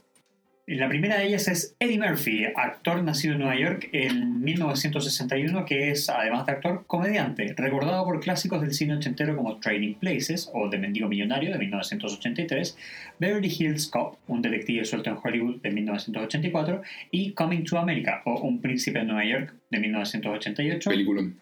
Tremenda película que lanzó su secuela este año, 2021. En décadas posteriores, vale la pena destacar su rol como el burro en la saga de Shrek, y un par de roles de mayor prestigio en las películas Dreamgirls de 2006, que le valió un Globo de Oro, y Dolomite is My Name de 2019, que es buenísima. Como dato de trivia, posee una carrera como cantante con tres discos editados, además, el rol de Winston Sedemore en la película Los Cazafantasmas de 1984 fue escrito para él, pero no logró cuadrar su agenda para participar en el film. A él se le hace referencia al principio, cuando Shirley dice que canceló su suscripción a Cinemax al ver lo que programaban en las noches. Lo contraté por las películas de Eddie Murphy, no por otro tipo de estimulación. Die Hard, o Duro de Matar, de 1988, dirigida por John McTiernan con Bruce Willis y Alan Rickman. Mil veces imitada, pero jamás igualada. El mayor clásico del cine de acción de todos los tiempos. Y la mejor Mm, película de Navidad. También. No solo es referenciada un montón de veces en Community, sino que en las sitcoms, series y películas en general. Para Bruce Willis, John McClane es el rol favorito de su carrera. Aportemos con otro dato de trivia. Bruce Willis donó la camiseta blanca original de John McClane al Museo Smithsoniano en 2007. Qué buen dato. Oye, que ha salido harto el Smithsoniano en este capítulo. Jeff describe la clase de cerámica con la frase: Esta clase es como una pelirroja que bebe whisky y le gusta duro de matar. Le sugiero a todos que le pidan el número. Es decir, es una en un millón. No la dejen pasar. Captain and Tennille, dúo musical en el cual Tony Tennille era la cantante y Daryl Dragon, más conocido como El Capitán, era el pianista. Además del vínculo musical iniciado en 1971, que fue bastante exitoso durante los 70s, estuvieron casados durante solo 39 años. Su hit más popular fue el cover de Neil Sedaka, Love Will Keep Us Together, de 1975. El Capitán falleció en 2019. Como dato de trivia, Tony Tennille realizó coros en el álbum The Wall de 1979 de la banda británica Pink Floyd. Ellos son referenciados cuando Pierce aparece vestido de capitán y les dice a todos que adivinen qué clase acaba de tomar. Jeff le responde, cantando con Tennille. Ese es el tipo de chiste que no habría entendido jamás si no es por este podcast. Gracias. Misma cosa. Laura Ingalls, nacida en 1867 y fallecida en 1957 fue una novelista estadounidense que en la década del 30, teniendo 65 años, narró su infancia como pionera a lo largo de varios libros. Se les llamaba pioneros a los estadounidenses que emigraban desde la costa este a, poblar o colonizar las tierras de la costa oeste. De entre sus libros, narrando esta vida itinerante, La pequeña casa en la pradera fue el que conoció mayor éxito. En 1973 se adaptó a una serie de TV de gran éxito, que tuvo nueve temporadas. En algunos lugares de Sudamérica se llamó La familia Ingalls. Laura de niña fue siempre inteligente y una estudiante brillante, sin embargo tuvo una escolarización interrumpida debido al constante movimiento de su familia. Jeff, al llegar por primera vez a la clase de cerámica, al ver a Annie y a Abed, les dice respectivamente, hey, Laura Ingalls, sujeto de Home Depot. Ghost, también conocida como Ghost, La sombra del amor, película de 1990 dirigida por Jerry Zucker, protagonizada por Patrick Swayze, Demi Moore y Whoopi Goldberg. Es un clásico del cine romántico de principios de los 90, que además tiene elementos de fantasía. Luego de que un hombre es asesinado, su espíritu se queda en la tierra para cuidar a su amada que se encuentra en peligro. Para esto recibe la ayuda de una peculiar psíquica. La sensual escena de amor entre Demi Moore y Patrick Swayze haciendo cerámica y con la canción de los Righteous Brothers que mencionamos es lo más icónico de este film. Que descanse en paz Patrick Swayze, quien falleció en 2009 de un cáncer pancreático. Como dato de trivia, a nuestro querido Luis Guzmán, quien posee estatua como alumno más destacado en el patio de Grindel, lo paraban fans de Ghost en la calle para decirle por qué mataste a Patrick Swayze. Y él responde, pero si yo no fui. Resulta que Luis Guzmán no tenía nada que ver con la película. El actor latino que asesina al personaje de Swayze es Rick Avilés. Impensados nexos. Muy bien, Luis Guzmán como aparece. El profesor Holly está harto con todas las imitaciones de la escena de la cerámica que hacen Demi Moore y Patrick Swayze en Ghost. Como comentario adicional, recordemos de que el término ghosting, que también se usa en el episodio, pero con otro significado, originalmente nació por ahí a principios de la década de los 2000 y se refiere al acto de cortar cualquier tipo de relación amorosa, de amistad o familiar sin dar explicaciones e ignorar todo intento de la otra persona por comunicarse. Los Righteous Brothers fueron un dúo musical compuesto por Bill Medley y Bobby Hatfield. O sea, no eran hermanos. Interesante. no eran brothers. Exacto, no eran brothers. En 1964 grabaron su principal hit, You've Lost That Loving Feeling, el cual logró el número uno en las listas de Estados Unidos y Gran Bretaña. Al año siguiente grabaron su cover de Unchained Melody, tal como señalamos. Trivia. Ingresaron al Salón de la Fama del Rock and Roll en 2003 el profesor Holly le dice a la clase, si tan solo tararean las tres notas de esa canción de los Righteous Brothers, le juro que lo, me lanzaré con todo lo que tengo. YMCA, Young Men's Christian Association, o Asociación Cristiana de Jóvenes. Dale, Miguel, sabemos que lo quieres hacer. YMCA. Muy bien. Es una ONG presente en varios países, en algunos de Latinoamérica se le conoce como la WAI, principalmente anglosajones y protestantes, aunque también tiene amplia presencia en Latinoamérica. Fue fundada por Sir George Williams en 1844 en Londres, durante la Revolución Industrial, motivado por las duras condiciones de trabajo, más la tendencia al juego y la bebida por parte de la juventud. El objetivo de la organización es el desarrollo integral de los jóvenes. Para ello, entre sus actividades se incluyen tener instituciones educativas, residencias, grupos deportivos y campamentos juveniles. Acogen a personas de diversas edades, nivel socioeconómico y credos. Chang se dirige a la clase. Sí, Me robaron en el YMCA de nuevo. Natalie Merchant, nacida en 1963, es una cantante, instrumentista y compositora estadounidense. Entre 1981 y 93 fue la vocalista de la banda 10,000 Maniacs. A contar de 1995 lanzó su exitosa carrera solista. Su música es una mezcla entre folk, indie, pop y rock alternativo. Cuando Rich le pregunta a Jeff qué pasa, Jeff responde, oh, no mucho, nada mucho, Natalie Merchant. Doc Hollywood o Doctor Hollywood, película de 1991, dirigida por Michael Keaton Jones con Michael J. Fox, Woody Harrelson y Bridget Fonda. Es una comedia romántica basada en el libro What? Dead Again? de Neil B. Schulman.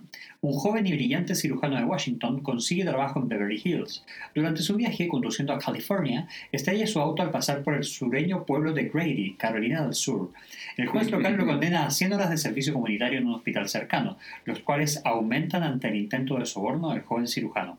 Esto lo llevará a ir conociendo y entablando amistad con las personas del pueblo, descubriendo que su trabajo es mucho más agradable y gratificante que en la gran ciudad, además de recibir una importante cura de humildad. Como trivia, y como podrán haberlo reconocido, Sí. Cars, la película de Disney, ha sido acusada de plagiar a Doc Hollywood en su argumento. Es Doc Hollywood con coches autos, dijo por ahí un crítico de cine de la época. Tiene toda la razón. Y tiene toda la razón. De hecho, mientras estaba viendo esto, Iba pensando en Cars. estaba acordando de Cars todo el rato.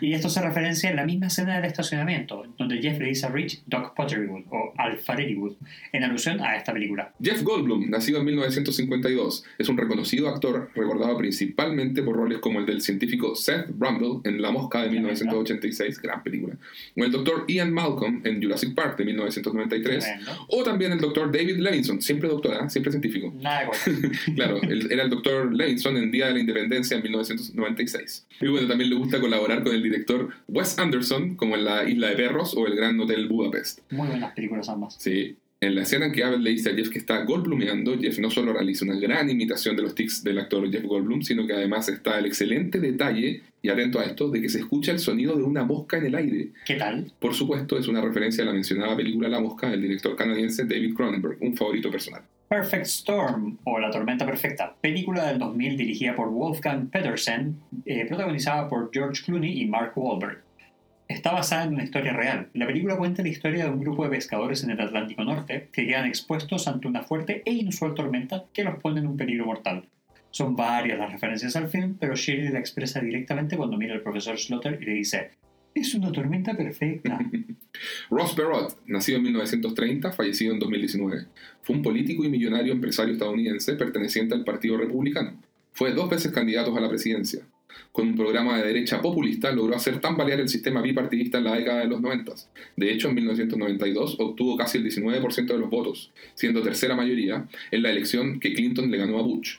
Jeff le dice a Pierce, Pierce, ¿aún tienes el teléfono de ese investigador privado que usaste cuando creías que Ross Perot se acostaba con tu mamá? Titanic, película de 1997 dirigida por James Cameron con Leonardo DiCaprio y Kate Winslet.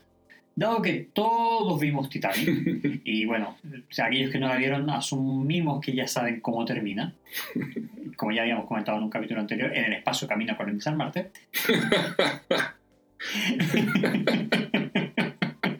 que chocan con un meteorito y todo se pudre, ¿cierto? Ay, fin. Sí, sí, fin, fin, the end. Bueno, como pueden ver, con este tipo de premisa fue un fracaso de taquilla. Claro. Como dato de trivia, Johnny Depp rechazó el papel de Jack y por su parte, Leo DiCaprio improvisó la famosa frase I'm the king of the Ah, Fue world. improvisada, mira, qué, bueno, qué buen dato. Por último, cuando Kate Winslet se enteró que tenía que estar desnuda en aquella escena con DiCaprio, y ella no tiene versión al desnudo, por cierto, no, no pide dobles de cuerpo, decidió romper el hielo antes, así que apenas lo conoció, lo primero que hizo fue flashearle las boobies. ah, grande Kate. bueno, esto es referenciado cuando Pierce se para en la proa del barco en posición de Leo DiCaprio para gritar I'm the king of the world y el profesor Slaughter lo frena pitando el silbato, mostrándole un cuadro indicando que se prohíbe recrear esa repetida escena de Titanic. Muy bueno. Midnight Cowboy o Vaquero de Medianoche o Perdidos en la Noche, de 1969, dirigida por John Schlesinger con Dustin Hoffman y John Boyd. Basada en la novela de 1965, el film relata de un modo bastante crudo la relación de amistad entre dos marginados que se conocen en Nueva York. Uno de ellos, recién llegado de Texas, comienza a trabajar como gigoló, mientras que el otro es un estafador tuberculoso de la gran ciudad. es un peliculón que si en verdad no lo han visto es un deber de todo aspirante a cinéfilo. O sea, ganó tres premios Oscar, incluyendo Mejor Película, Director y Guión Adaptado. Como trivia, la famosa y mil veces parodiada frase que dice Dustin Hoffman, I'm walking here, I'm walking here, fue votada en el lugar número 27 de las mejores frases del cine por el American Film Institute.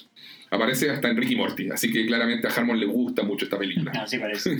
Los flashbacks de, de Jeff cuando niño conversando con su madre están hechos referenciando a esta película cuando el personaje de John Boyd recuerda su infancia con su abuela, que también lo adulaba y le decía que sería el mejor. Psycho o Psicosis, película de 1960 dirigida por el gran Alfred Hitchcock, protagonizada por Anthony Perkins, Vera Miles y Janet Leigh. Es uno de tantos grandes clásicos de este aclamado director, también parodiada hasta el cansancio, sobre todo la mítica escena de la ducha, con la inolvidable banda sonora de Bernard Herrmann.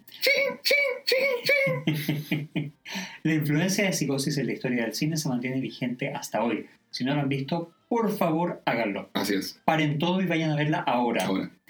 Eh, es una clase magistral en suspenso, montaje, atmósfera, disrupción narrativa y manejo de géneros. Así es. La imagen de esa casa no se olvida jamás.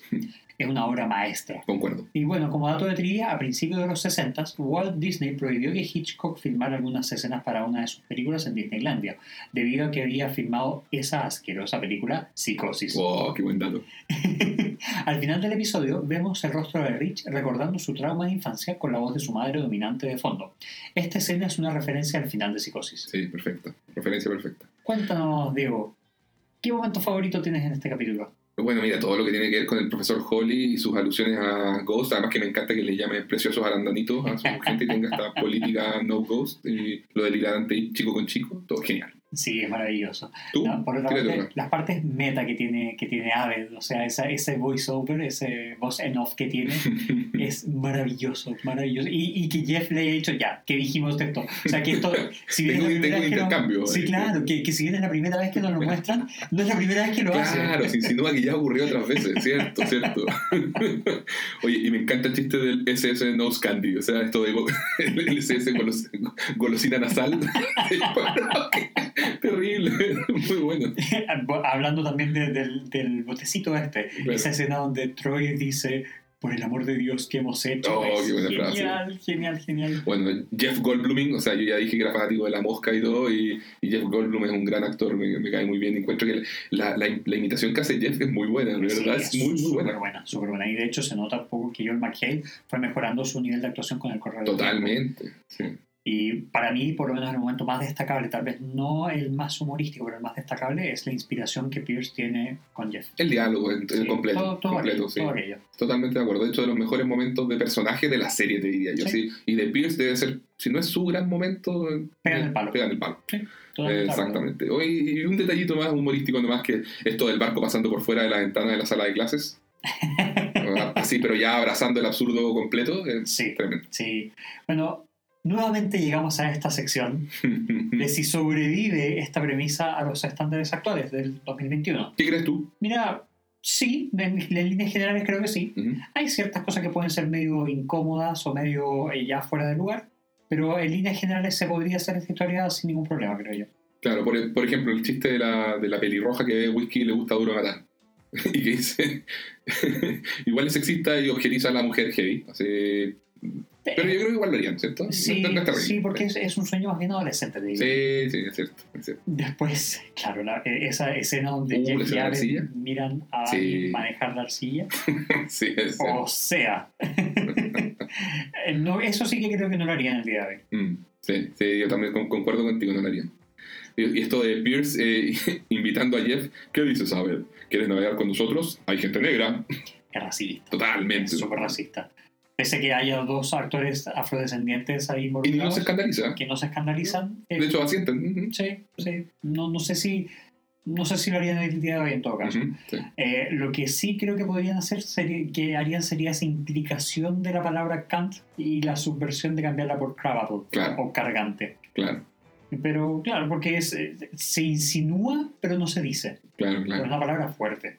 Oye, y el otro chiste eh, complicado de, de Pierce acá es ese, cuando le dice a Shirley, ¿es- ¿eso es lenguaje náutico o jerga urbana? Denota la ignorancia y el racismo porque, bueno, asume que por ser chile afrodescendiente habla el lenguaje de la calle. Pero, pero yo creo que lo harían igual, no sé. Sí. no está- no está- de- dentro de todas las cosas que ha dicho Pierce, creo que no es de Esta es la más suave, sí. Sí. No sé, en este capítulo Pierce está bastante contenido. Sí. Y bueno, finalmente, ¿qué me dices tú del póster de Patrick Swayze? Uh, yo- es- ese no lo harían, fíjate. O sea, de hecho no sé cómo lo hicieron en aquel entonces porque estaba más fresca todavía la herida. O sea, este capítulo es del 2010 y Swayze murió el, 2000 el 2009. Claro, era... Era peor, era peor hacerlo en aquel entonces que, que ahora. Ha pasado más tiempo ahora. Pero tú crees que no lo harían ahora, tal vez ahora No estamos un poco más desensibilizados de ese tipo, de, de la ¿Ese muerte de Patrick? Swayze. No, no sé si ese tipo de cosas, pero de la muerte de la persona. Mm, sí, no sé, Me- me- pero me llama la atención, como te digo, Que que lo hayan pasado. hecho en aquel entonces. Sí, de todas maneras. Estaba demasiado reciente, era too soon. Pasemos al bonus track, Diego. Dale. ¿Has tomado clases de cerámica o de alguna habilidad manual? No. ¿O de algo? ¿Has tomado alguna clase de algo así como extracurricular? Piano, Piano, bien. deporte. Sí, he tomado clases de piano. Eh, cuando era chico, estudié como 5 años de piano. No me acuerdo nada, Miguel, pero nada. O sea, me siento frente a un piano y toco la polca de los perros, nada más. No ¿Cuál es sé. la porca de los perros, por favor? tararealo.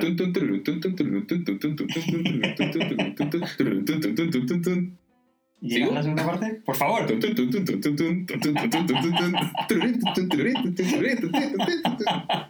Qué idiota. Por favor, edita todo eso. No. Gracias. Miguel, ¿y tú? La única clase que tuve alguna vez fue de tenis. No, de tenis. Ah, yo también, sí, cierto. Pero justo en ese momento a mí me, me empezó a gustar mucho el fútbol, entonces fue dinero perdido por mis padres, que me lo echan en cara hasta el día de hoy. No, claro, pero, pero a ver, más allá de lo, de, de lo deportivo, así como estas actividades un poco más. eh, No, actividades, ¿no? actividades manuales, nada. nada Ah, ya, ninguna sí. clase de, de- de más nada. Ya. ¿Te consideras una persona competitiva? Bueno, buena pregunta. Y cuando chico te diría que sí, y es algo que he ido trabajando con el tiempo, y cada vez menos. Cada vez te diría que estoy más zen y como que mm, las cosas son un poquito más. eh, so be it, así. que sea lo que sea. que sea lo que sea, y me, me- me centro en, en hacer unas poquitas cosas bien y con eso vivir tranquilo y, y ya está. Así que sí, como que el, el gen competitivo lo he ido dejando cada vez más de lado, hasta creo que desde mi punto de vista por sanidad eh, mental y creo que es, un, un- eso era una cualidad que no me gustaba no me gustaba la versión de mí mismo competitiva ni me gusta la versión de otras personas cuando se ponen competitivas y lo noto de hecho son desagradables Sí, te creo y de hecho comparto tu apreciación. O sea, hay mucho que tiene que ver con, el- lo- con, con la competitividad que llevada por el mal camino puede ser muy desagradable. claro Porque, claro, no hay una competitividad buena sin hay una que competitividad buena y una competitividad sana y al final gran parte de nuestros desarrollos como especie, eh, avances tecnológicos y demás tienen que ver con ese tipo de competitividad. totalmente Pero sí, llevado, pero al llevado lado- a ti, a ti, claro, a ti. llevado al lado individual, Mm. eh, también me pasaba lo mismo. O sea, yo me, me puse muy competitivo en algún momento, pero también descubrí muy de chico que aquellas cosas en las que nos hacían competitivo por lo general era malo. Deporte, Claro. principalmente. Yo nunca Claro. fui muy bueno para deporte, nunca fui rápido, nunca fui ágil, nunca fui coordinado. Eh, ese tipo de cosas no- nunca me interesó. Pero Miguel era competitivo en los videojuegos, en el Mario Kart. Miguel jugaba Mario Kart como loco y lo único que quería era que fuera gente a su casa para reventarlos en Mario Kart. Doy fe de ello. y lo lograba. Sin duda. Después ya no había que darle en el gusto nomás. Ya cuando te invitaban decían, no, no, gracias. Hagamos otra cosa. Eh, sí, bueno, eso, esa parte también la saqué y ese es el motivo por el que tampoco juego muchos videojuegos ahora, porque no me, no me gusta ser malo en algo, lo, como dice Jeff, lo, lo paso mal cuando quiero ser bueno en algo y no lo logro. Entonces evito eh, ese tipo de cosas jugarlos como competitivamente. claro, sí. Eh, Hay, mí- hay que llevarlo a lo otro, hacerlo por gusto la, propio par- y disfrutarlo. claro, la parte lúdica, que era lo que La me pasaba lúdica. mucho cuando jugábamos eh, FIFA o, Claro, o Winning Eleven para los más viejos. Super Soccer. Pero claro, ahí se jugaba por gusto y era como ya, si se ganaba bien, no se gana bien también, estábamos pasándolo bien, chao. Sí, claro. Pero sí, no, ya no me considero una persona competitiva. Muy bien, te felicito. Bueno, pasando a revisar la nota, este capítulo en IMDB tuvo un 8 de 8.4 de 10. Es la novena mejor nota de la temporada 1. Wow, bien, bien. Eh, sí, muy bien. Y el medio de AV Club le puso nota B, indicando que puede que hayan llevado demasiado lejos la noción de que Grindel es un lugar extraño, donde cualquier cosa extraña puede pasar. Lo interesante de esa observación es que envejeció pésimo. sí, exacto. Porque este episodio no es nada en comparación a los límites que iban a romper pocos episodios más tarde Claro. y para qué hablar en temporadas futuras. Por tanto, si este nivel de aceptación del, del absurdo no es lo tuyo como espectador, probablemente te cueste digerir Community. sí. Igualmente destacan lo profundo y poco común del mensaje del episodio, la aceptación de Jeff respecto a su madre y también respecto a Rich. Consideraron eso sí que la locura de Jeff está algo pasada de revoluciones, demasiado caricaturizada. Mm. Nuevamente aquí podemos discrepar, porque habrán episodios futuros que continuarán explorando esta idea de que a Jeff se le activa un lado medio psicótico Mm. ante ciertos estímulos un poco traumáticos. Sí, totalmente. El review de hecho acaba señalando, puedo entender por qué la cadena NBC podría haber estado preocupada por este episodio y decidieron postergar su emisión. Puede resultar difícil de tragar para los espectadores casuales, que igual tienen un punto, y sus ideas centrales son demasiado locadas, al igual que la rapidez con que Jeff entra en estado de locura. Pero hay suficiente diversión en el episodio como para permitirme ignorar los aspectos que no funcionan del todo. Si el show va a empujar los límites narrativos hacia la dirección de manejar muchas tramas, como en el episodio anterior, o hacia el ser completamente extraños y absurdos, prefiero que apunten a esto último. Por su parte, el medio IGN dijo, mientras más avanza la temporada, más alocado se ha vuelto el show, pero al mismo tiempo se ha vuelto cada vez más gracioso. Por tanto, he decidido dejar de criticar el aspecto de credibilidad de las situaciones y simplemente abrazar los riesgos que está tomando el show y disfrutar de ello. Muy bien. Y al cerrar, agrega diciendo, siento que ahora Community puede tirar cualquier rareza por delante y mientras contenga momentos tan buenos y graciosos como los de este episodio, estará bien para mí. Les compro todo. Este tipo está en el lado correcto de la historia. sí, sí, totalmente. Saca aplausos, ahí bien, muy bien. Finalmente, de abocado en su análisis en retrospectiva de la serie, se pone muy filosófico al preguntarse qué es lo que tiene Grindel de especial que hace que todas esas personas dañadas se reúnan, afronten situaciones ridículas e implausibles, a veces muy tormentosas, y acepten atravesar juntos un viaje de autodescubrimiento profundo que muchas veces va en contra de sus voluntades. Durante los primeros episodios de la serie, la respuesta pareciera ser simplemente Grindel es un basurero educacional y los personajes deben mejorar como personas si es que esperan salir de allí. Pero en algún punto de este viaje, la respuesta pareciera cambiar a Grindel es un sueño surreal, a veces pesadillesco, pero uno que podría ayudar a sus personajes a ser mejores personas, aunque sea por necesidad. Claro. Además, de abogado señala que el homenaje está al servicio de la historia y personajes, y no al revés. Y eso es lo distintivo de Community respecto a otras series que se quedan solo en el gag referencial. Totalmente. Puede que Pierce jamás esté en real peligro, pero la narración hace que igualmente sintamos que los riesgos y las apuestas están al límite. Aquí Pierce porfía por ser el capitán sin tener las capacidades, y esto lo lleva a cometer errores torpes. Shirley es puesta a prueba en su toma de decisiones, sacrifica la nota de la clase o sacrifica la amistad. ¿Cuál es verdad- la verdadera creencia de Shirley respecto a qué es lo que hace buena a una persona? Todo esto es tratado con altura de miras, con la solemnidad que requiere en el contexto en que se desenvuelve la historia, por ridículo que sea. Ese juego doble está súper bien logrado. Por su parte, el conflicto más relevante lo tiene Jeff consigo mismo, y conectan su historia con el homenaje a Ghost en el momento perfecto, con lo cual todo cobra sentido y se redondea la historia.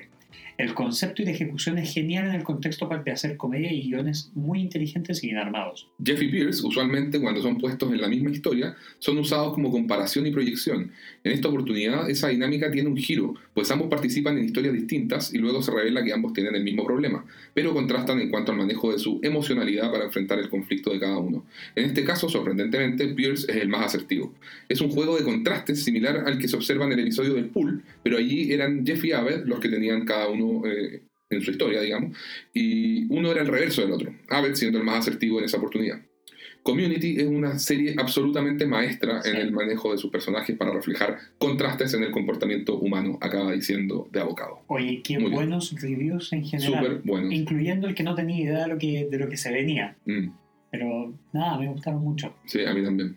¿Y qué dices tú, Diego? ¿Cuál es tu nota para este episodio? O sea, considero que es un episodio un poco subvalorado por, por otras, otras oportunidades. Bueno, esa misma nota B que había por ahí, y para mí es un episodio 11 de 10. O sea, yo también rompo la escala con, con, con este episodio, pero me fui en Ding, ding, ding, ding, ding, ding. Muy bien, Miguel. Y, pero mira, la, la verdad es que por, por diferencias, eh, te voy a contar un poco lo que me pasa a mí. Creo que eh, por diferentes experiencias personales de vida, ambas historias me tocan bien de cerca. O sea, todo este tema del manejo de las limitaciones propias, de la tolerancia y la frustración, que un poco lo trabajamos ahí al conversar con, sobre la- hacernos las preguntas, digamos. Y todo esto es producto de un determinado tipo de crianza, al igual que, que le pasa a Jeff y a Rich. Pero bueno, el poder hacer las paces con ellos, eh, la verdad es algo que, que- que me llega personalmente. Y el mismo caso respecto al dilema entre la protección de una amistad versus el beneficio personal asociado al trabajo. O sea, yo viví algo bien fuerte al respecto que lamentablemente no terminó como Shirley Pierce. Y por eso me gusta tanto este final, en que Shir- Shirley eh, opta por la amistad. Eh, así que bueno, eh, hago eco en todo lo que tiene que por ofrecer este capítulo. Me encanta, me emociona y me sorprende el cómo está tratado. O sea, no es común ver este tipo de sutilezas en TV, mucho menos en una sitcom de 22 minutos. Así que nada, resu- resumen, creo que no sé si es un episodio subvalorado o no, es, como tú dijiste, el noveno en, en IMDb, de- dentro de la primera temporada, pero yo lo encuentro muy, muy sólido y para mí está en el top 5 de la temporada 1. O sea, no sé si será de los más graciosos. De hecho, si te fijas, durante el, el radioteatro no fue donde más nos reímos en comparación a otros capítulos. Quizás los one-liners así no son los, los- los mejores eh, y, y requiere harto uso de la imaginación y la suspensión de, de realidad. Pero en cuanto a calidad humana, tiene algunos de los mejores momentos de personajes de toda la serie. Entonces, nada, me encantan ambas historias, conectan emocionalmente y creo que eso nuevamente es gracias al foco que da eh, Dan Harmon, a su sello, a esa consistencia de, decir- de decir siempre los personajes por delante, no importa cuán absurda sea toda la situación en que están inmersos. O sea, grande community. No, mira, eh, estoy muy de acuerdo contigo. Antes de dar mi nota, eh, en todo caso quiero hacer una pequeña salvedad que no habíamos comentado en- anteriormente. Dale, dale. Que en la vela del yate podemos ver el símbolo de Community, el símbolo de la, del Community College por primera vez en, todas estas, en todo este tiempo. Qué buen dato. Esa- eso es algo que me llamó la atención cuando lo estaba viendo preparando este podcast, que es como la decimoquinta vez que veo el capítulo, digamos. Claro. Eh, por razones que veremos más en la segunda temporada, pero denle atención a ese tipo, a ese detallito por ahí. Y bueno, dentro de la nota, la verdad, también concuerdo contigo y concuerdo con muchos de los fans que tienen calificado este como uno de los mejores capítulos de la temporada. Eh, también le pongo un 11 de 10. Y efectivamente, Bueno, amiga, Porque no estaba seguro que no te ibas a mira, Pero a mí me gusta mucho, mucho, lo mucho. estuve debatiendo, estuve debatiendo conmigo mismo y una de mis múltiples personalidades, igual que Troy, Cuando te sientes solo en la ducha, ¿no? Exactamente. Eh, entre ponerle un 10 y ponerle un 11, porque es un capítulo que es excepcional, Ujú. o sea, en todos sentidos es excepcional, pero me gusta mucho la dimensión interna que tiene. Exacto. Y eso, y eh, destaco dos cosas. El momento de Pierce, que ya lo hemos comentado y que no voy a entrar en más, en más detalles, pero principalmente el crecimiento que tiene Jeff, que es un crecimiento, a diferencia de otros crecimientos que vemos dentro de la misma serie, que son como ya así, aprendí, llegué mejor a un cierto estado, pero eso no necesariamente lo llevo al siguiente capítulo Claro. o a los siguientes capítulos. Este sí marca un crecimiento real y un crecimiento muy humano, muy eh, sano que todos en algún momento tenemos que hacer en la vida adulta, donde tenemos que estar en paz Tal con cual. nosotros mismos, porque llega un punto en que nosotros, no sé, de, de- de- de muy niños o de adolescentes o incluso en la juventud, creemos que somos capaces de hacer muchas cosas en las que después nos vemos desengañados por distintos motivos, porque no tenemos las habilidades, porque no tenemos la capacidad. Porque simplemente hay gente mejor que uno y uno no lo vivió en el colegio como tal, donde quizás era el número uno siempre. y- Claro, o sea, hay, hay, hay ciertos ambientes muy protegidos en los que, Claro. y muy limitados en los que uno puede ser eh, el mejor en algo, que efectivamente cuando uno lo lleva más allá ya no lo es, o simplemente uno no tiene el tiempo suficiente para desarrollarlo de la Claro. forma que uno quisiera. Entonces, el hacer pases con uno mismo respecto a esto es algo que a mí también me llega mucho, porque es parte del trabajo constante que yo por lo menos hago conmigo mismo. Sí, sí. Entonces, eh, en ese sentido también tengo una muy bonita resonancia con ese desarrollo, independiente de las ridiculeces que pasan entre medio y de los momentos humorísticos que, que- que veamos. O sea, el trasfondo es algo que me gusta mucho. Y es, y es con eso con lo que resuena principalmente. Y la otra historia también me gusta mucho. A diferencia tuya, yo no he tenido ese tipo de, de experiencias donde un amigo prefirió su trabajo versus eh, la amistad. Han pas- pasaron otras cosas con otras amistades que no voy a entrar a esta cara que creo, que también las comenté en algún Mm. capítulo anterior, pero eh, eso es lo que, lo que rescato y lo que destaco. Más allá del capítulo como calidad humorística, qué sé yo, es lo que está de trasfondo en cada uno, en el crecimiento de los personajes. Claro. Y es por eso que es un 11 de 10. Bien, ding, buenísimo. ding, ding. buenísimo. Bueno, hemos llegado al final De nuestro capítulo más largo, extenso. ¿no? Más largo que hemos grabado. Es el más largo que hemos grabado y la verdad creo que hemos tocado varios puntitos por aquí y por allá Sí, que súper interesante. cortar. Así que, Sí. bueno, nada, muchas gracias por habernos acompañado durante todo este tiempo. Muchas gracias por habernos esperado todo este tiempo. Este fue uno de los motivos por los cuales nos demoramos en grabar este capítulo, para quienes lo, lo estén escuchando como en comillas tiempo real. La preparación de todos estos temas toma tiempo. Así es. Y bueno, estamos con unos temas personales también aquí que, que no nos dejan dedicarle todo el tiempo que nos gustaría al podcast, por supuesto. Eh, Pero nos hace muy felices hacerlo, así que no sé, descuiden, lo vamos a seguir haciendo. Sí, de todas maneras, y también nos hace muy felices el recibir comentarios de ustedes, mensajes de ustedes, eh, el, el poder interactuar con ustedes. Y a modo Eso de- para mí es, es gasolina, ¿eh? O sea, por favor, de verdad, sigan mandándonos los comentarios, lo que, cuéntenos lo que nos piensan, lo que les gusta, lo que cambiarían, todo bienvenido, de verdad, todo comentario ahí, súper, súper, eh, nada, eso, bienvenido. Estamos ahí eh, esperándolos siempre, y de hecho Miguel siempre me comparte lo- lo- los comentarios eh, eh, que, que van cayendo, así que, por lo menos para mí, eh, yo, yo sé que para ti también, Miguel, es, es- es gasolina para seguir adelante, Sí. semana a semana, aunque, aunque a veces sea, pasen tres semanas o cuatro, pero sí, Les mandamos un abrazo, los queremos mucho, muchas gracias así es. y ¡Hasta luego!